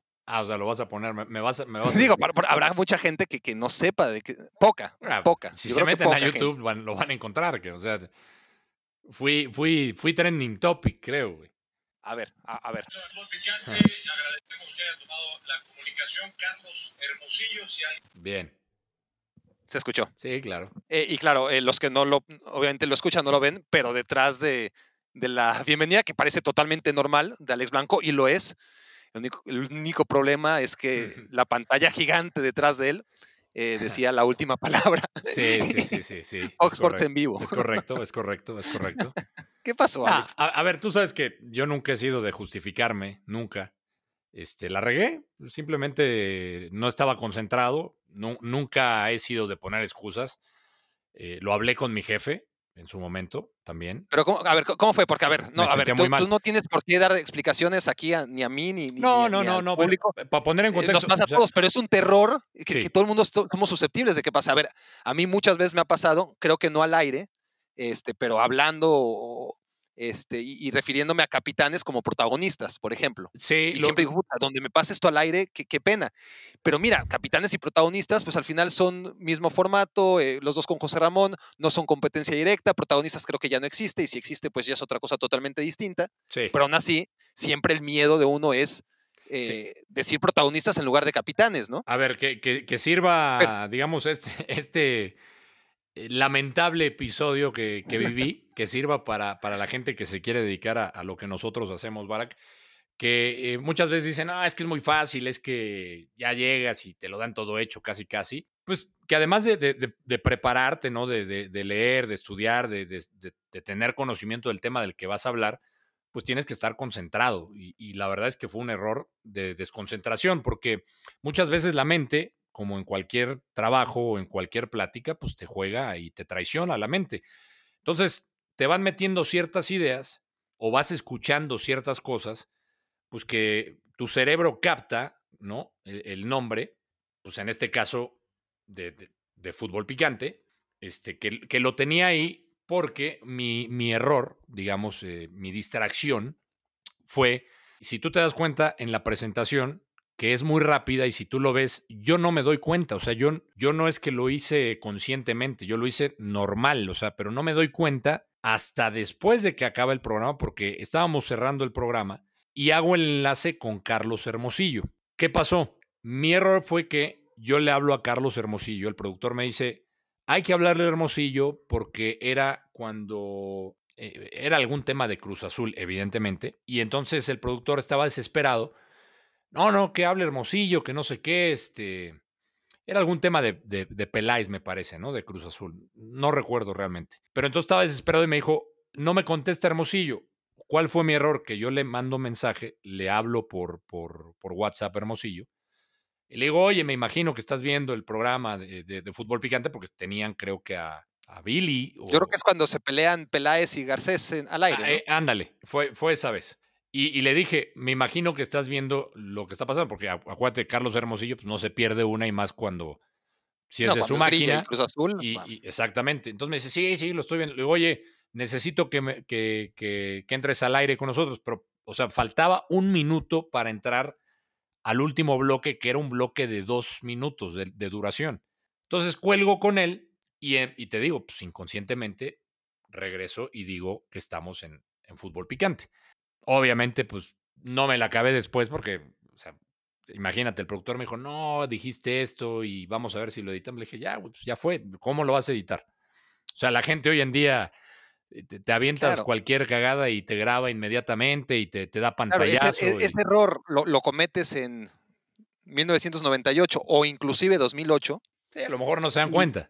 y no, no se, se dan cuenta, pero solamente los privilegiados. Exactamente. O sea, no, en el peor de los escenarios, ya sí estamos hablando de 2008, sí, este, algún cabrón este, estaba grabando la última palabra en su VHS, ¿no? Y, y lo iba a subir a YouTube. Pero, pero no iba a ser reproducido en Twitter mil veces eh, o millones de veces. Se iba a quedar entre un selecto grupo de afortunados, por así llamarles, que se dieron cuenta de la cagadota, ¿no? sí, sí. Pero no se hubiera viralizado nunca. No, no, no, fue viral y pues no me la acabé, Y obviamente. con razón.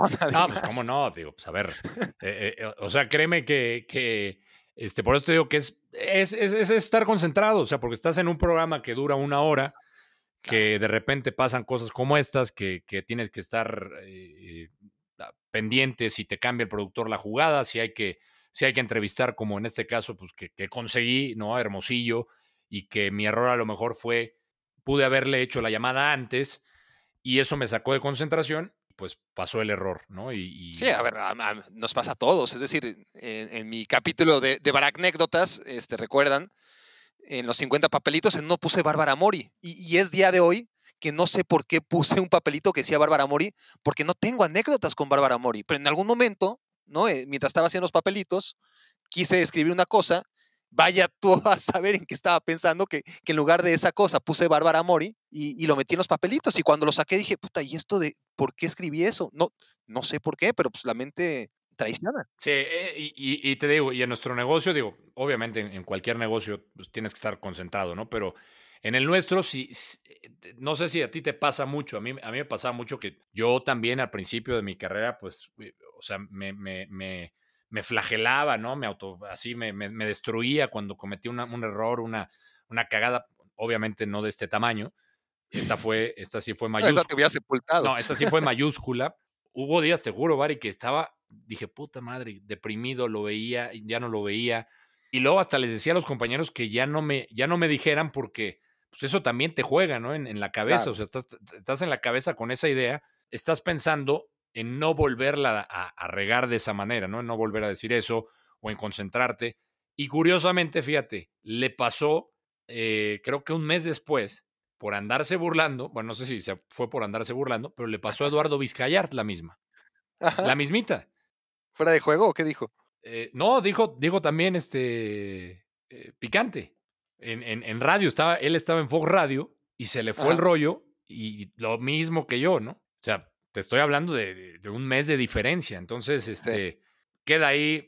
Créeme que es otro aprendizaje más. Obvio, lo que te dije, pues yo ofrecí disculpas en, en ese momento pues, a, a mi jefe, obviamente a mis compañeros, porque fue algo que no, no lo hice de manera intencional, ¿no? Porque además, ya sabes, salió la gente, claro, no, no olvidas tu pasado con, con E Ah, ESPN, es quieres, quieres, pedir, quieres pedir trabajo y bueno, una serie de cuestiones que me tuve que aventar, que hasta la fecha, ¿eh?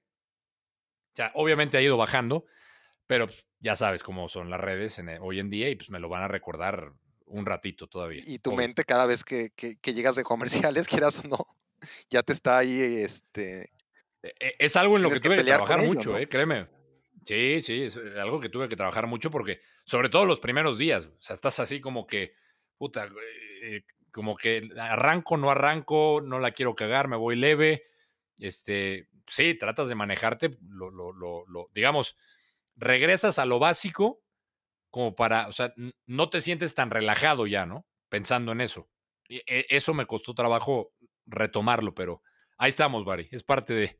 Y, y- Ahora- y- y- me seguiré equivocando, seguramente, espero no no, tan, claro, no tan grave. no, no, no, no tan gravemente. no, no, no, no, no, no. Al final es una tontería, porque de todas formas no, no, no mataste a nadie, Nah, ni heriste a nadie, nah, ni insultaste a nadie, pero bueno, es, es uno de esos momentos de pesadilla Sí, que, que todos queremos evitar, estornudar al aire, por ejemplo. también. bueno, Este, hu- hubo una que en, en Azteca me estaba ahogando al aire. Sí, nos ha pasado, sí, sí, es en, en tempranito me agarró un ataque de tos.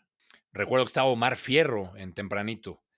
¿Te acuerdas que tempranito, este, cuando sale el programa de Paco Stanley, cuando pues, lo, lo asesinan, eh, tempranito entra a cubrir eh, el, el programa de Paco Stanley diario, este, que a veces era el que llamaban a Martinoli también a suplirme. Y un día, pues ya sabes, te empieza a entrar el ataque de tos y no podía hablar. ¿no? Y, llega Omar Fierro, me ayuda y me da un vaso de agua. Pues sí, son de esos momentos que, que- que- que no los quieres vivir en, en los medios, ¿no? Ahora, te, te decía yo que, que naturalmente por el formato y por la gente que integra la mesa, uno tiende mucho a referirse a capitanes como, como protagonistas, ¿no? Capitanes eh, porque es el mismo horario y porque es la mesa redonda y porque ahí está José Ramón.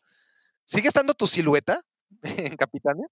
Pues fíjate que ha- hace mucho no veo, no veo capitanes, no veo el programa, eh, pero creo que sí, ¿eh? Pues ahí está la silueta, me imagino, porque sigue siendo la misma entrada. Porque creo. Capitanes se, se Y- forma, el- ¿no? Eh, Cuando llega José Ramón a ESPN, entiendo yo, yo todavía no estaba. em, y están Huerta, tú, Rafa Puente. Los Ramón, originales era de la Rosa, de la Rosa, Huerta, Rafa, José Ramón y Mariana, Mariana, otra de tus la conquistas. chava. Aunque digas que no. Eh. Sí, sí, sí, sí. Este. Bueno, ya, ya ahorita me has mencionado como a cinco. O sea, imagínate, y yo te dije que. Bet- ya hablamos de Betty, ya hablamos de, de Sandra, ya hablamos de Mariana, ya hablamos de la prima de Donatiu. em, y, y hasta sin querer salen por todos lados. Ok. De la, de la exnovia de. Dick. Qué bárbaro, ¿eh? Va, va a pensar la Pues gente va- que verdad sí la soy, verdad. soy bravo, ¿eh? Pero ya me calmé, Bari. He cambiado. He cambiado. Pero bueno. Nada, en que la silueta de, de Capitanes, este, Ah, cuando la están los fundadores, Sí, me- el logo de. Capitanes No tiene verdad el no sé. perfil y mantiene tus orejitas, esas fácilmente de reconocer por todo aquel que te conoce, ¿no? Sí, orejas chiquitas, sí. Sí, sí. Sí, creo que, creo que sí, ¿eh? Sigue si- estando la misma entrada. ¿Regalías te, te no, hace pagamos? No, no, ¿verdad? Creo que, me imagino que no. Eh, no, no, no, no, no, para nada. No, no. No, porque te digo, creo que ahí está también la de, de Alex de la Rosa. Pues sí, más bien, ¿quién sigue ahí? Sigue la- Huerta y, y Puente y José Ramón. Y, y la ¿no? silueta, exactamente. Y la silueta de la mujer es de Mariana. Bueno, dos papelitos aquí. De Tin Marín, de Do Pingüe. A ver, a ver si no te haces el oxiso. Ojo. Llamadas de larga distancia a Hungría. Llamadas de larga distancia. Ah. Eh, alguna vez me llegó una cuenta fuerte, ¿sí? ¿Por qué, Alex? Pinche Bari, me estás metiendo en camisas de varas, güey. Hace mucho. Em, porque alguna vez en una de esas conquistas eh, se me daba mucho el, el conquistar europeas y se me ocurrió conquistar una húngara. Estas llamadas que estamos hablando, que fue larga distancia, mm, ya no vivía con, con Sepúlveda, que esa luego también la podemos contar con una de tus vara- varanécdotas, el buen Sepu, esa hay mucho que contar, pero bueno. Yo vivía con, con mi mejor amigo de, de la prepa, Jorge Legorreta, al que le decían el Chepo, porque su ídolo era el Chepo de la Torre. Y, vivíamos, por cierto, en un departamento eh, que nos vio la cara el Zar Aguilar. Me, la vio a mí y a mi, y a mi compañero, porque no- nos rentó un departamento hecho pedazos. O sea, este, ahora lo puedo decir, pero en ese momento el Zar me lo vendió como si fuera un departamento de lujo. Era un departamento en Paseos de Tasqueña, este, semi reparado. O sea, no sé si recuerdas, llegaste a ir, me imagino, al departamento de Tasqueña. Me acuerdo más del Congal. Bueno, en el departamento de Tasqueña teníamos una mesa de ping-pong. Era lo único que teníamos de mueble. Una mesa de ping-pong y un refrigerador de esos chiquitos, un servivar. Y no teníamos sala, no teníamos, o sea, obviamente las recámaras, obviamente la cama de cada uno.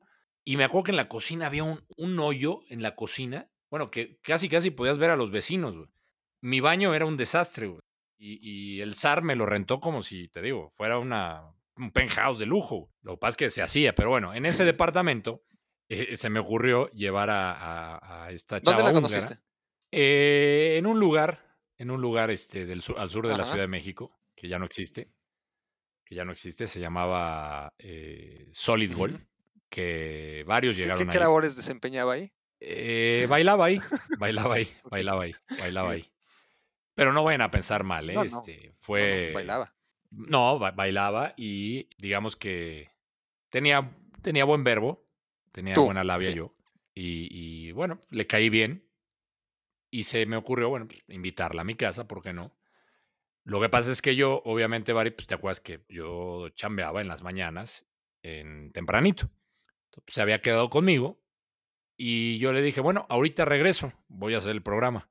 Pues, ¿por qué no? Cuando regresé, pues la mujer se puso a hacer llamadas este, a su país, ¿no? Lo que pasa es Y que me llegó una eh, cuenta. aquí hay que decir que, que- que Alex Blanco este, la dejó encerrada porque no, no tenías ninguna confianza en, en una chica muy guapa y muy simpática, pero Bueno, a la no, que habías sí, sí, conocido no- bailando en un table, ¿no? No, pero a ver, a ver, Bari, a ver, no, no, no me mates. La, la- dejaste me o sea, no, tenías la confianza como para... No, no, pero, o sea, no la dejé encerrada de que no sale, o sea, podía salir.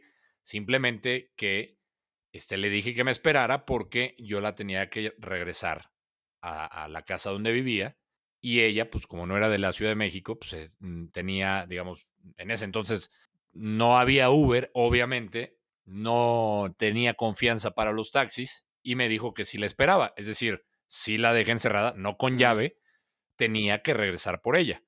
Pero como, como obviamente pues no, no era de que, ah, pues, son 20 minutos y regreso, no, pues me tardaba por lo menos tres horas.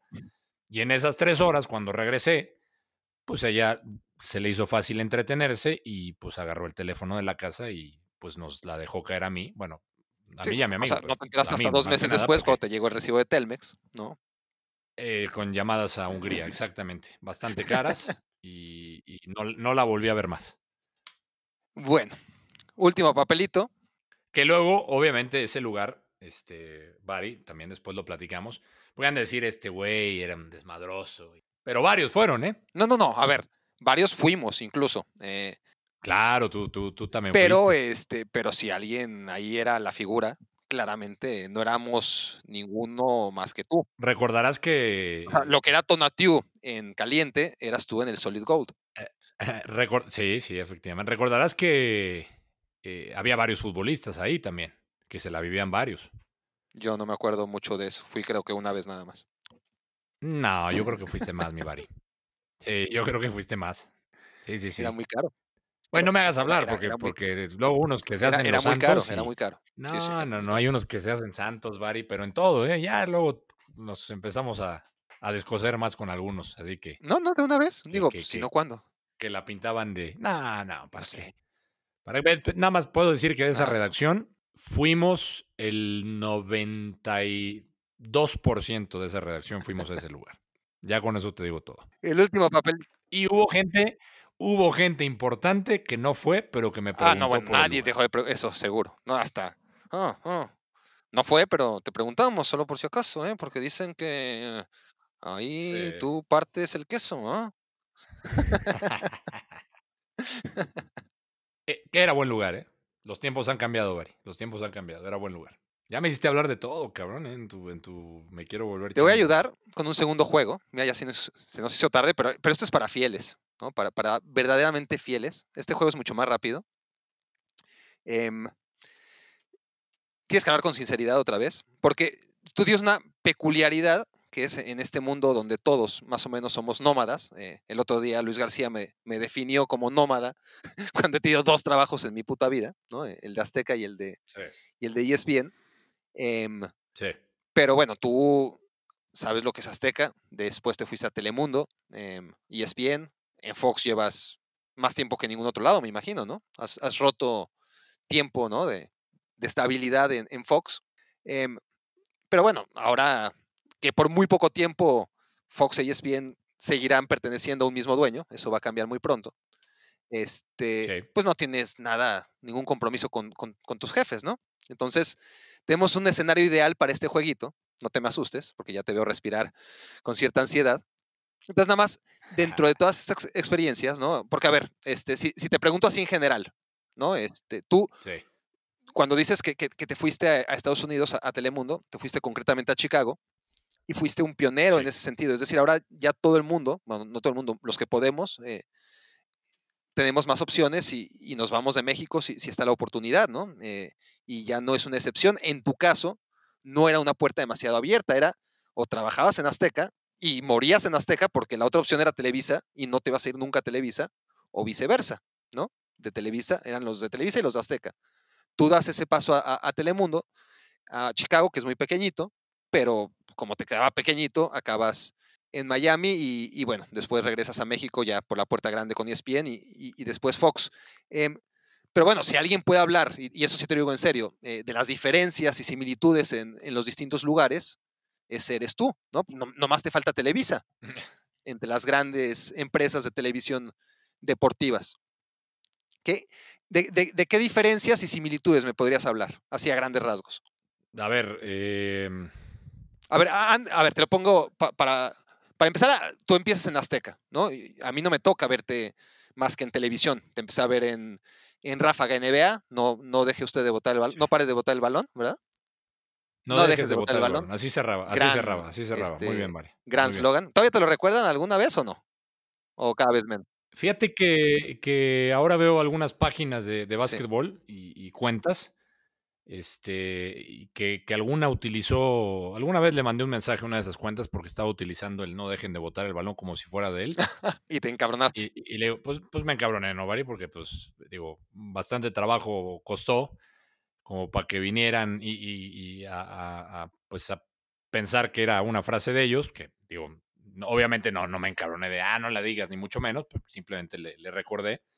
Porque a- de- a- además acuérdate que después también hubo una versión de Ráfaga NBA, este, obviamente ya no con, con Karen Mata, que era la, la- mi Sí. compañera, y, y conmigo. Se hizo otra versión distinta, que creo que la hacía, creo que la, la hizo Rafa Ayala, si mal no sí, sí. Pero bueno, en entonces tú, tú entraste, a- yo, yo te veía en la tele, es decir, yo, yo como mocoso de 14, 15 años, antes de entrar a Sí. Azteca, te, te veí- ya te ubicaba de, de- de ese show. No sé si, si hacías hechos del sábado también, pero Empecé, empecé con ¿Tú Ráfaga, entraste directo a Azteca cómo? empecé a hacer con Ráfaga NBA. Ese fue, ese fue eh, digamos, mi entrada. Mm, Por eso yo no era del grupo de José Ramón, hay que decirlo tal cual. Tú sabes que, que- en ese aspecto, pues José Ramón tenía los suyos. Yo entré por la parte de los deportes americanos con Pepe Espinosa y con Enrique. Aunque el proyecto era con la NBA, era un proyecto compartido, era una producción Azteca NBA. De hecho, a mí me contrata Azteca, pero también me. eh, el filtro que había, una vez que me seleccionaron para un casting, eh, tenías que pasar por un filtro de la NBA. O sea, la NBA aprobó mi casting. Y así empecé. Luego pedí una oportunidad con David, como todos, para empezar la redacción. Yo estudiaba todavía, estudiaba en la, en la Universidad Intercontinental, y le digo a David, dame chance, porque obviamente el programa duraba lo que duraba la temporada de la NBA. Y me dice, sí, ya sabes, ¿no? La, la típica. Vente, Rey, en la mañana, este, porque tú estudias en la tarde, ¿no? Sí, sí, pues ahí me, me iba en la mañana. Y los dos encargados del noticiero de Hechos de la Tarde con Rosa María de Castro era Carlos Aguilar y el doctor de la Rosa. Acuérdate que se tenía que hacer un avance. oh sí. Normalmente no llegaban al avance. El SAR, ahora el SAR, el llamado SAR, les costaba llegar al avance. Un día Rosa María de Castro se enojó mucho y me dijo, eh, así tal cual, ¿eh? me vale, va, que, que no estén, te vas a- tú vas a hacer el avance. Y así empecé a hacer los avances. Y David habló conmigo y me dijo, a partir de hoy tú vas a hacer el avance, eh, ni, ni Aguilar ni, ni el doctor de la Rosa. O sea, fue como que un estate quieto para que llegaran temprano. Y así empecé a hacer el avance. Luego vino Juegos Olímpicos del 96, se fueron la mayoría. Yo hacía la sección deportiva de Despierta México, me acuerdo. no, no, Era un programa en la mañana también tipo revista, con Pablo Latapí. Y ahí empecé a hacer deportes, o sea, empecé a hacer la sección de deportes con Carlitos Moreno, imagínate, la otra vez estábamos platicando de eso. Y, y empecé a hacer noticieros, empecé a hacer más cosas del, del básquet.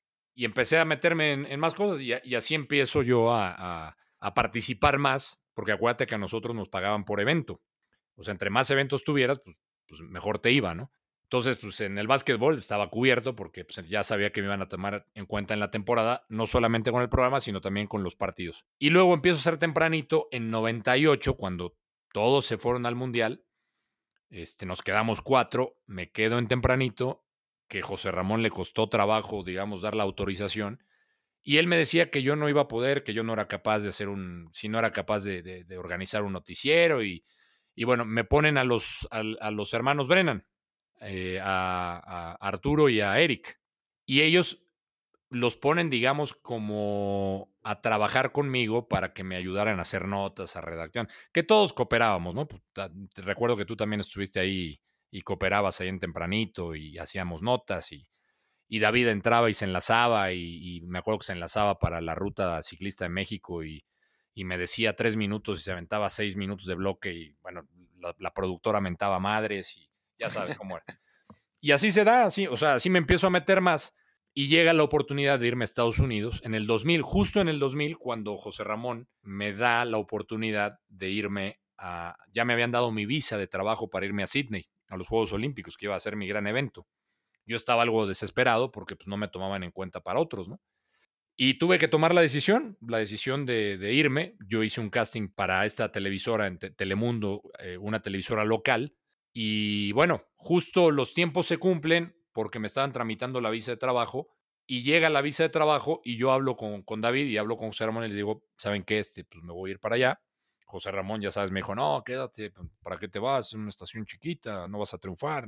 Ya sabes, me dio todo también el, todo el verbo de que pues, me iba a ir mal, de que iba a regresar a pedirle chamba, de que no me fuera, que dentro de todo, hay que decirlo y tú lo sabes, Bari, que, que la gente a lo mejor tiene ese concepto a José Ramón de que pues, era un jefe duro, que sí era duro, pero que, tenía un, que tiene un buen corazón en ese aspecto. En el aspecto de, de, de, de tratar de retenerte, porque me, tuvo, me, me trató de retener.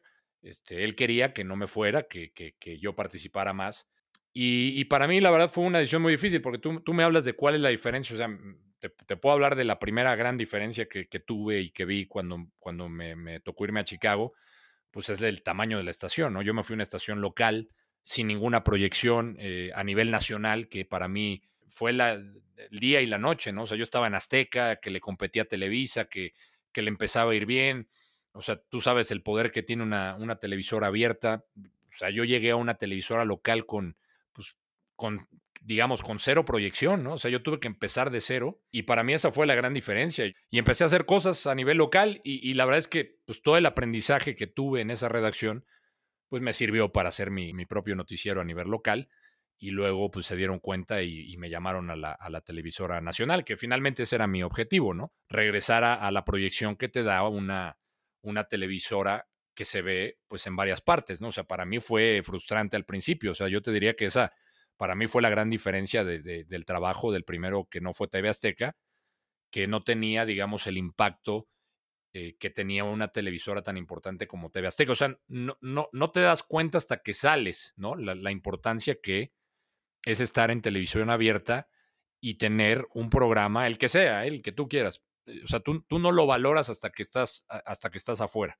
O sea, yo creo que el que, el que trabaja eh, en Estados Unidos, tú le hablas a una audiencia más amplia. O sea, no, no solamente le estás hablando al mexicano, le hablas al, al latino en general, al latino que va a buscar el sueño americano, pues que ya creció allá, ¿no? Que ya es generación que, de, de papás mexicanos que, que, nacieron allá y que su idioma principal es el inglés, pero que por sus raíces pues siguen viendo el deporte, no sé, el fútbol, el, el fútbol mexicano y que tienen sus raíces y a esas personas hay que llegarles. Y yo, yo creo que esa parte te, a mí en lo personal me, me, me enriqueció mucho. Ahora, Alex, eh, vamos a hacer un jueguito, como te digo, para, para facilitarte un poco, ¿no? Entre a todas ver. tus experiencias, ¿no? Tienes, tienes Telemundo, tienes Fox, tienes ESPN. Sí. Tienes... Eh, Azteca. Azteca, ¿no? Eh, mejor sueldo. ¿Dónde pagan mejor? ¿Para qué vamos a hablar de sueldos, Bari? No, bueno, la, la gente se, se, preguntará dónde se paga mejor. Algunos cobrarán más en un lugar, otros en otro, pero en general, ¿cuál es tu percepción? No, no dónde tú cobraste más, porque evidentemente bueno, ¿dónde, ¿dónde, creo que pagan? es una evolución y, y, yo cobraba en Azteca menos y, sí, y claro. luego evolucioné y, y es sí. normal, ¿no? Pero, pero en general, ¿dónde se paga mejor, T según tu percepción? Por supuesto, tiene que ver, a ver, con, con, lo que tú dices. Este, obviamente, conforme vas avanzando en la trayectoria, pues no vas a ganar lo mismo en tu primer año que empiezas a, a, al año 10, ¿no? Pero, ¿dónde creo que pagan mejor? En Estados Unidos. Sí. ¿Dónde hay, bueno, obviamente en Estados Unidos, pero, pero en concreto, ¿dónde encontraste mejores prestaciones? Cuando trabajé en, en, en Telemundo. Cuando tra trabajé en Telemundo este, encontré grandes prestaciones porque era eh, lo que le llaman full-time employee, ¿no? empleado de tiempo completo. Ahí encontré muy buenas prestaciones. ¿Mejores jefes? Eh, siempre he tenido buenos jefes. Siempre. ¿Peores jefes? Ninguno, con todos acabé bien. ¿Mejor ambiente? Ambiente como tal, eh, por lo que platicamos, por la nostalgia que me trae, definitivamente el ambiente que teníamos ahí en, en la redacción de TV Azteca no, no, lo he encontrado en otro lado. Y a ver, peor ambiente no, pero, pero ¿en dónde encontraste más gente indeseable? Mm, es que yo no le llamaría, a ver, no le llamaría indeseable y que no se, que, que no se confunda. A mí me, me, me costó mucho trabajo el cambio de Chicago a Miami porque además yo cuando, cuando me contratan en Telemundo Nacional en Miami, yo voy para, voy a ocupar el lugar de Fernando Schwartz, que se acababa de ir, y, me contratan para dar el noticiero y para hacer eh, cancha. Pero de repente eh, fallece uno de los comentaristas, uno de los pioneros en, Estados Unidos, Norberto Longo, en paz descanse, que era compañero de Andrés Cantor eh, de, de, toda la vida, o sea, desde Univisión, o sea, llevaban más de, creo que 16 años trabajando, eh, fallece y a mí me, de la noche a la mañana, pues mi jefe me dice que me tengo que eh, acoplar a Andrés y que yo voy a tener la nueva función de ser su analista, cosa que yo desconocía, porque yo nunca había, yo nunca había comentado un partido de fútbol desde la parte de, del analista, ¿no? Y me costó mucho trabajo porque, porque empezaron las comparaciones, sobre todo a nivel interno, este, y ahí, o sea, te diría, no, no, no gente indeseable, pero sí gente que este, no, no me tenía la confianza como para... Encontraste un ambiente más enrarecido. Un ambiente en, enrarecido por, por todo lo que te estoy platicando, porque pues, no es fácil. O sea, de, de, hecho, con Andrés Cantor, que el cual yo me llevo hoy en día, es mi amigo, me llevo muy bien con él. Eh, creo que me lo gané. O sea, te puedo decir que creo que me lo gané después de un año. yo te hablaba del humor negro de los argentinos. Bueno, pues Andrés tiene un humor negro, no, cualquiera lo entiende. Eh, había, había mucha, había, por ejemplo, hay otro productor argentino que de repente no me tiraba pues buena onda. Me imagino también por el tema de, pues de Norberto Longo, ¿no? Con el cual estaban eh, acostumbrados a trabajar. Y ese momento para mí fue muy incómodo, fue difícil, porque pues, no era el ambiente que teníamos, no, no, no, era el ambiente que llegabas como, como llegábamos en Azteca y bromeábamos, ¿no? No, no, o sea, era un ambiente incómodo, que, que, que poco a poco con el tiempo, yo te diría que después de un año, pues me fui ganando la confianza de la gente con, con trabajo y le fui aprendiendo y le aprendí mucho a Andrés, que pues hay que decirlo, el tipo, pues para mí es de los más preparados eh, como, como narrador que he visto y pues le aprendes mucho, ¿no? Pero sí, no, indeseables no. Tal vez sí momentos incómodos como los que te platico, pero nada más. ¿Mejores instalaciones? Mejores instalaciones que Fox. ¿Peores instalaciones? Telemundo, Chicago. Era una casa peores que las que te tocó en ESPN. Sí, sí, sí, sí, no, no, no. Por, porque, a ver, ojo, las de ESPN ahora son sensacionales.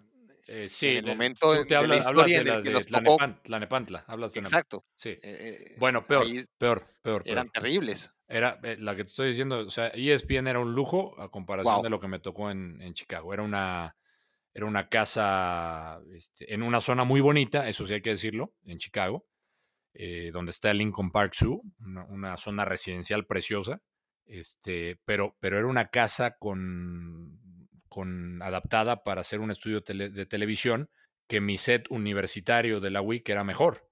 Imagínate, o sea, con esto digo todo. Era un chroma key verde espantoso donde yo hacía deportes, pues no, nada que ver. O sea, por eso te decía que ya cuando sales de, de, de TV Azteca y aprecias los foros gigantes y, y, el tamaño que tiene TV Azteca y te vas a una estación como la que me tocó en Chicago, que debo decir que me ocultaron algunas cosas y me llevaron, digamos, este, a ciegas en algunos puntos, pues me tuve que acoplar. Pero sí, sí, las instalaciones que, que tenía en Chicago eran, eran malas. Ya después cambió porque lo compró eh, NBC. Y las instalaciones que tiene Chicago después, Telemundo Chicago, que se juntó con NBC, pues son espectaculares. ¿Mejor comida? En Chicago. Hay de todo, Bari. Hay de todo. Pero no, no en las instalaciones de Telemundo. Ah, hablas de las instalaciones. Yo hablo en. Ah, pensé que hablabas en, general. sí, sí, o, sea, ¿hablas de la ciudad o hablas en general? No, no, hablo. De, qué estamos hablando? Estamos hablando de, los lugares donde trabajas. Entonces, ah, no, bueno, se refiere a compañeros de trabajo, instalaciones, jefes, comida. La, ah. gente por ahí puede preguntar, bueno, ¿y estos qué comen? ¿No? Este, y, y por ahí pueden pensar que, que tenemos unas opciones increíbles, ¿no? Y, y, y no necesariamente es cierto.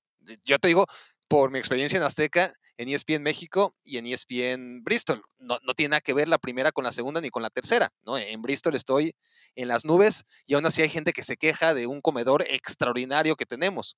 Eh, lo he visto, lo he visto, tuve la oportunidad de ver el, comedor, sí, es, fantástico. Y la gente se queja, de todas formas, la gente se queja, cree que es mal la comida, para mí es sensacional. Pero bueno, es, este, eh, digo desde mi experiencia, desde la tuya. Te diría Telemundo, Telemundo, Miami. Telemundo Miami, la cafetería Telemundo Miami. ¿Y peor? Híjole, yo creo que Telemundo Chicago. Y después pondría a ESPN Tlanepantla.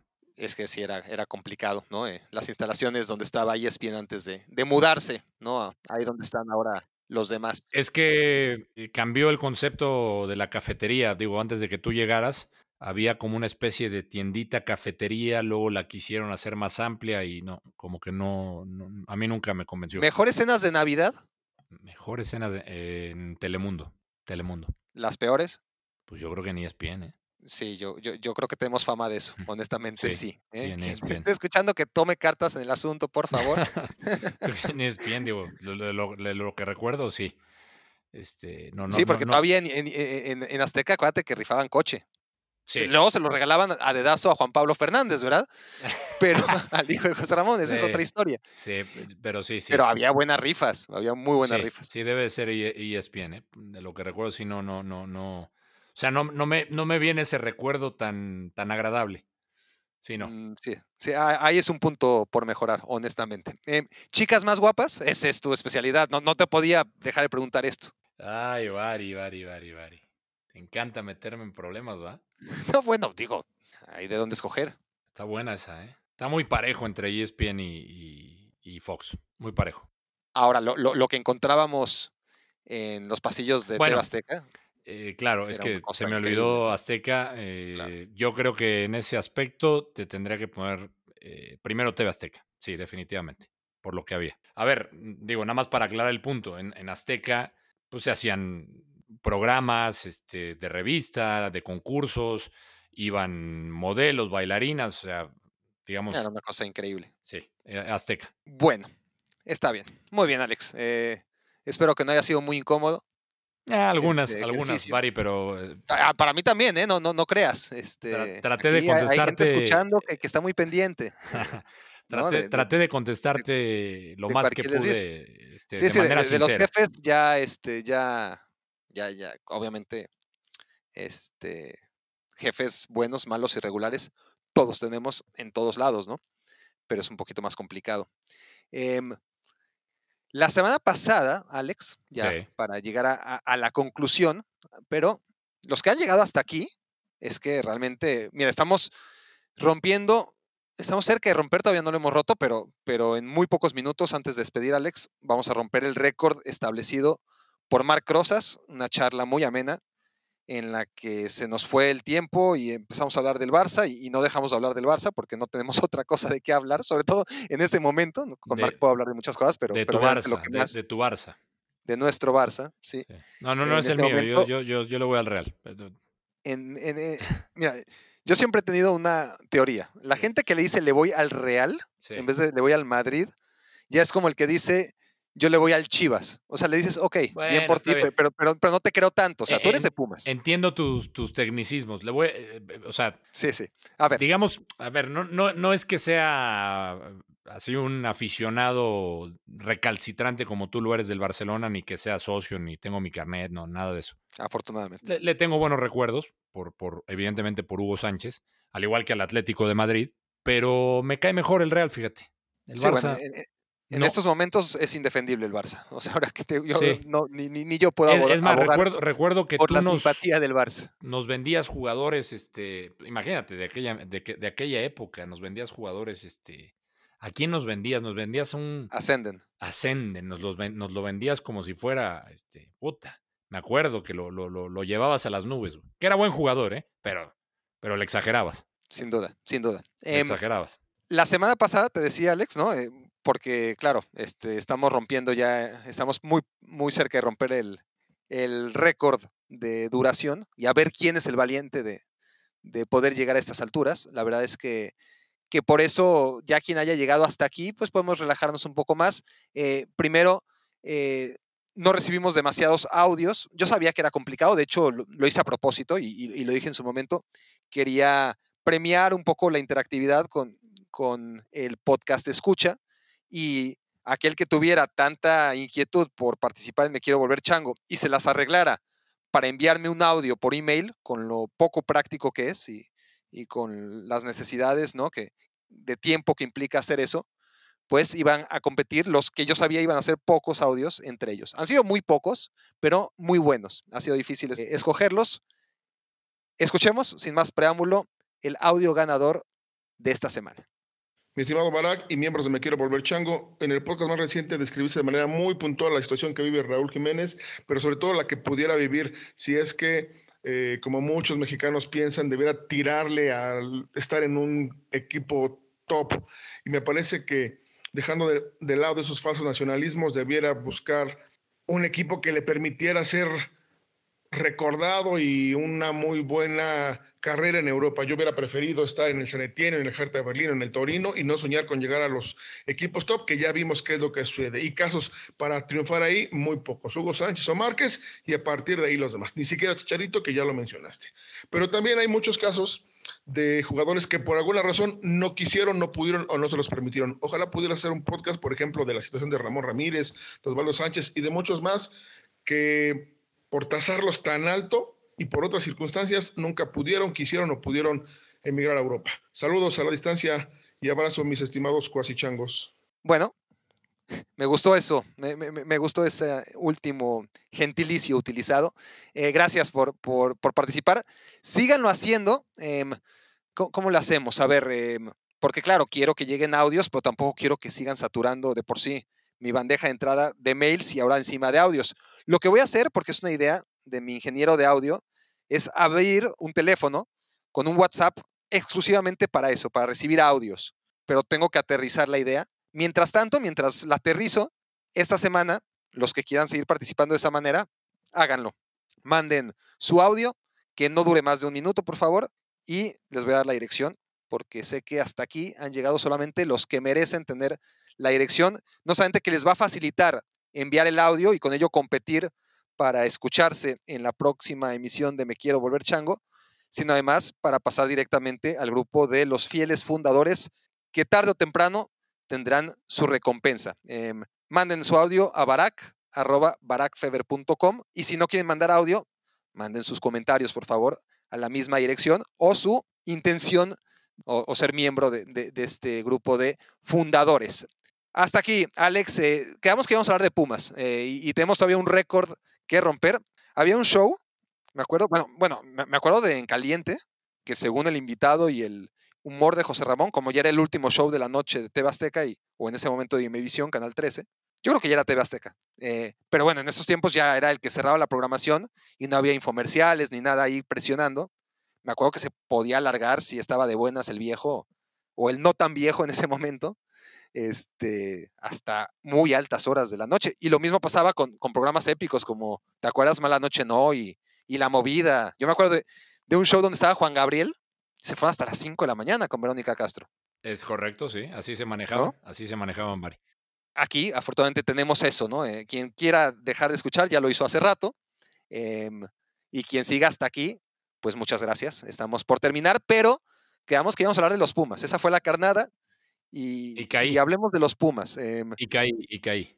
¿Cómo, cómo, cómo es posible que, que, Pumas, un equipo tan pobre en todos los sentidos, con todos los problemas, em, con un técnico que parecía tener contento a la mayoría, dadas las limitaciones del equipo, y que se marcha, ¿qué fue? 48 horas antes del inicio, ah, como hizo Lopetegui con la selección, más o menos lo mismo Mitchell con, con Pumas.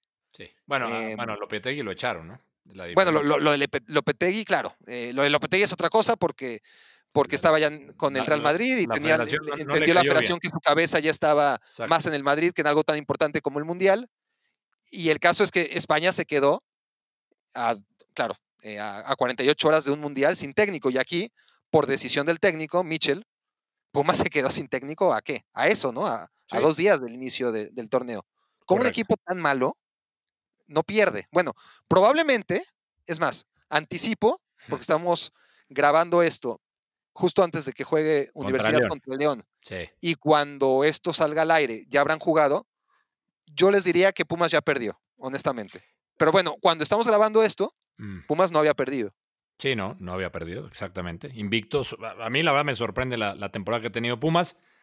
Te diría, eh, no sé, te podría hablar como aficionado Pumas diciéndote no va a perder, no va a pasar, me gustaría. Yo dije que el invicto se terminaba contra el León, con el partido contra el León, porque me gusta ser eh, objetivo y realista. Este, muchas veces nos, dejamos llevar por el amor a la, a la playera, que en realidad yo hace mucho este, ya me dejé de apasionar igual por los Pumas.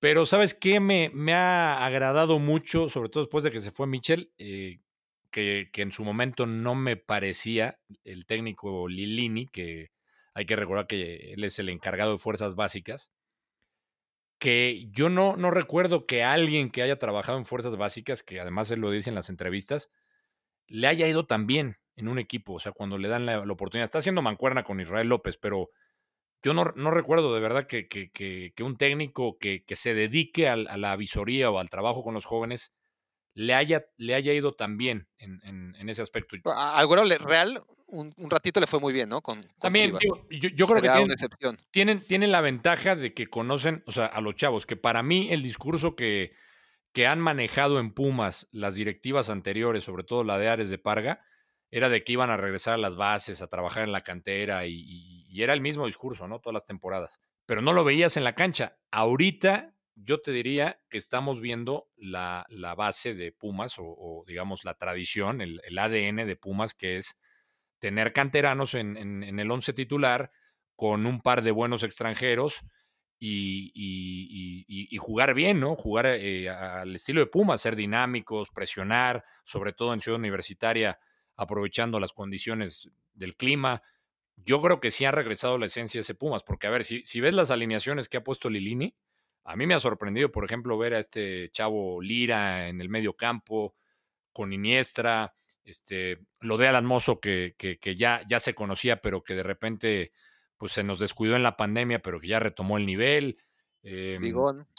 Bigón que, que, es un, que, que, te cumple, aunque no ha sido tal, tal vez eh, tan titular, pero ha utilizado muchos chavos. ¿Sabes quién me agrada mucho? Gutiérrez, este chavo que lo mandaron a, a, a San Luis, lo regresan y, está volanteando por derecha. Me gusta mucho porque obviamente cuando se fue Malcorra y se fue Barrera, pues esa era la gran interrogante, ¿no? Pues quién, quién te va a llegar por los costados. Bueno, Gutiérrez por un lado, y han rescatado Iturbe, también ese, yo creo que esa es la gran virtud de Lilini, que no había buena relación, creo yo, de Iturbe con Michel, tan es así que se había ido, ¿te acuerdas que se fue un rato a Pachuca y luego regresó? Sí. Y rescata a este jugador que, o sea, tiene talento, o sea, Iturbe tiene un gran golpeo de pelota, tiene gran velocidad, este, se, hablaba de, se hablaba de que se iba a ir a Italia, pues para mí esa es una de las claves. Y la otra, que para mí también la pongo ahí, es lo de Talavera. Talavera para mí renace con Pumas. Estamos viendo la, la, la, la, versión de Talavera de cuando iniciaba, de cuando lo llamaban a la selección. Para mí esa ha sido una de las claves. Ojalá se mantenga. Y, y, y, Pumas, no, no, no, solamente Talavera, que, que, para mí ha sido muy consistente. ¿eh? Obviamente ha ido a la baja, normal, ya es un veterano. Eh, con Toluca quizás ya no tenía esa consistencia y regularidad a la que nos había acostumbrado. Pero es el eh, líder de este equipo, ¿no? O sea, finalmente pero, lo, lo pero veo es que, a ver, Pumas en la portería ha sido horrible, siempre, ¿no? Desde que se fue Jorge Campos, a Sergio Bernal le costó muchísimo, acabó siendo un portero sólido y campeón. Pero pasó y mucho hasta tiempo. ídolo probablemente, pero ¿cuánto le costó? ¿no? Sí, Y, Igual que y ya, ya fue una versión muy veterana de Sergio Bernal la que daba seguridad a la portería de Pumas, porque todas las versiones previas no la daban. Y Picolín, pues yo sé que divide opiniones, que hay gente que, que realmente de manera sincera te dice que, que, que, cree que era un buen portero. No. Yo no, me río de ellos, ¿no? Honestamente, Picolín no, No. no. era un buen portero. No, a ver. Otra cosa que le echaba ganas y que sentía los colores, seguro, pero no era un portero que te daba seguridad. Y el pollo Saldívar, bueno, A ver, de- si ah, mencionaste a Bernal que le costó mucho tiempo y mucho trabajo consolidarse, o sea, Bernal mil veces mejor que Picolín. Eh, Picolín a mí no se me hacía gran portero. Este, la verdad nunca se me hizo un, arquero confiable. Luego lo de lo del pollo Saldívar, su, su gran error o sus grandes errores fueron contra el América y la afición pues, nu- nunca lo perdonó. La verdad es que sí, te daba algunos partidos muy buenas atajadas, pero contra el América, ¿cuántas veces se equivocó? Y para mí eso le acaba costando el puesto. Y, y finalmente digo, aunque mucha gente no le gustó porque dicen, ¿cómo es posible que Pumas no tenga en cantera un buen portero? Pues, pues no lo hay, porque si... Pues no lo ha tenido desde Jorge Campos. ¿Qué no- quieres no- que no- te diga? No, no lo tienen. Igual, igual que podemos hablar de un delantero, ¿eh?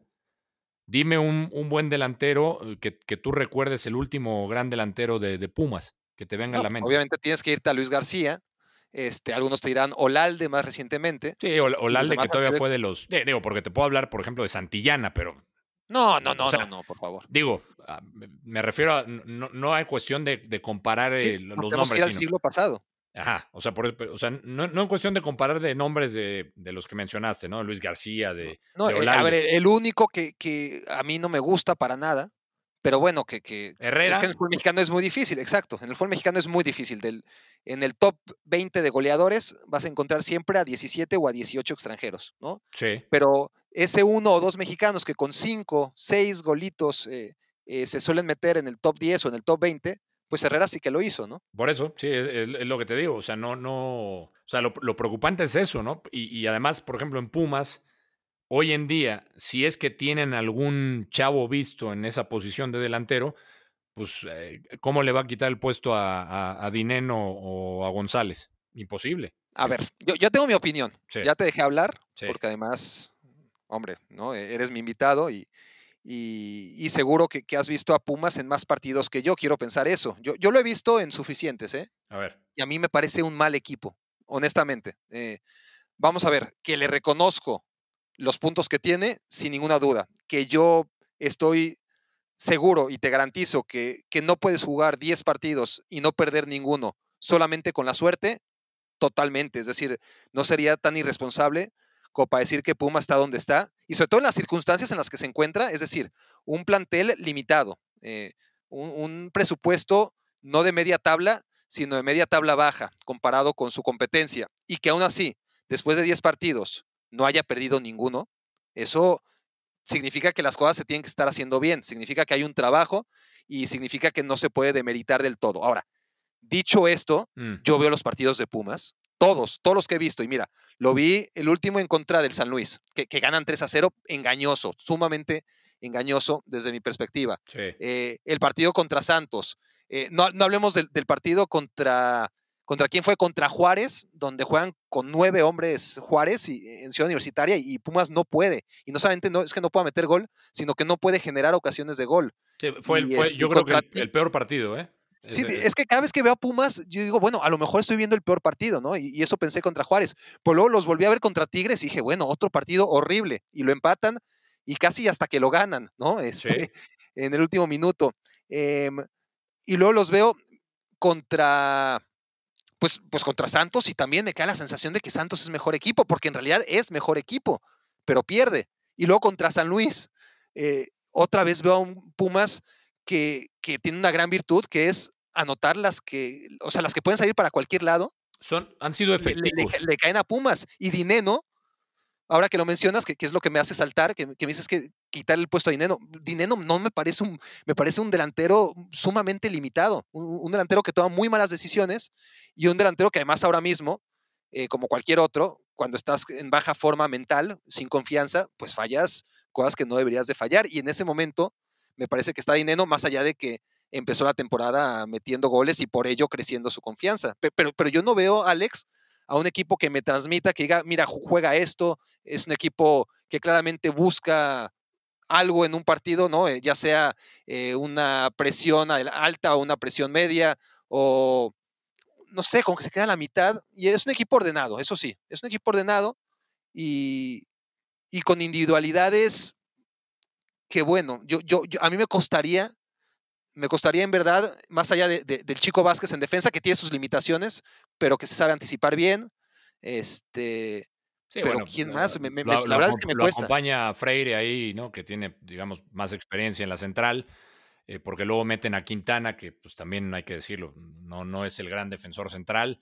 Este, te digo, yo, yo rescataría la parte de, lo- de los chavos que, que- que- que he visto que los, que incluso, imagínate cómo están, que se ha dado el lujo de- de- de intercambiar, derrotarlos, ¿no? Porque este, ves lo de, lo de este chavo Rivas, ves lo de Lira, que a mí me ha sorprendido este, este jovencito también en, en- en- medio campo que, que sí, la- 17 años. sí, que, que además la media cancha era de, de, pues, de Iniestra, que lo, ha, que lo ha ido alternando, ¿no? Que es un hecho también en, en- cantera. Pobre.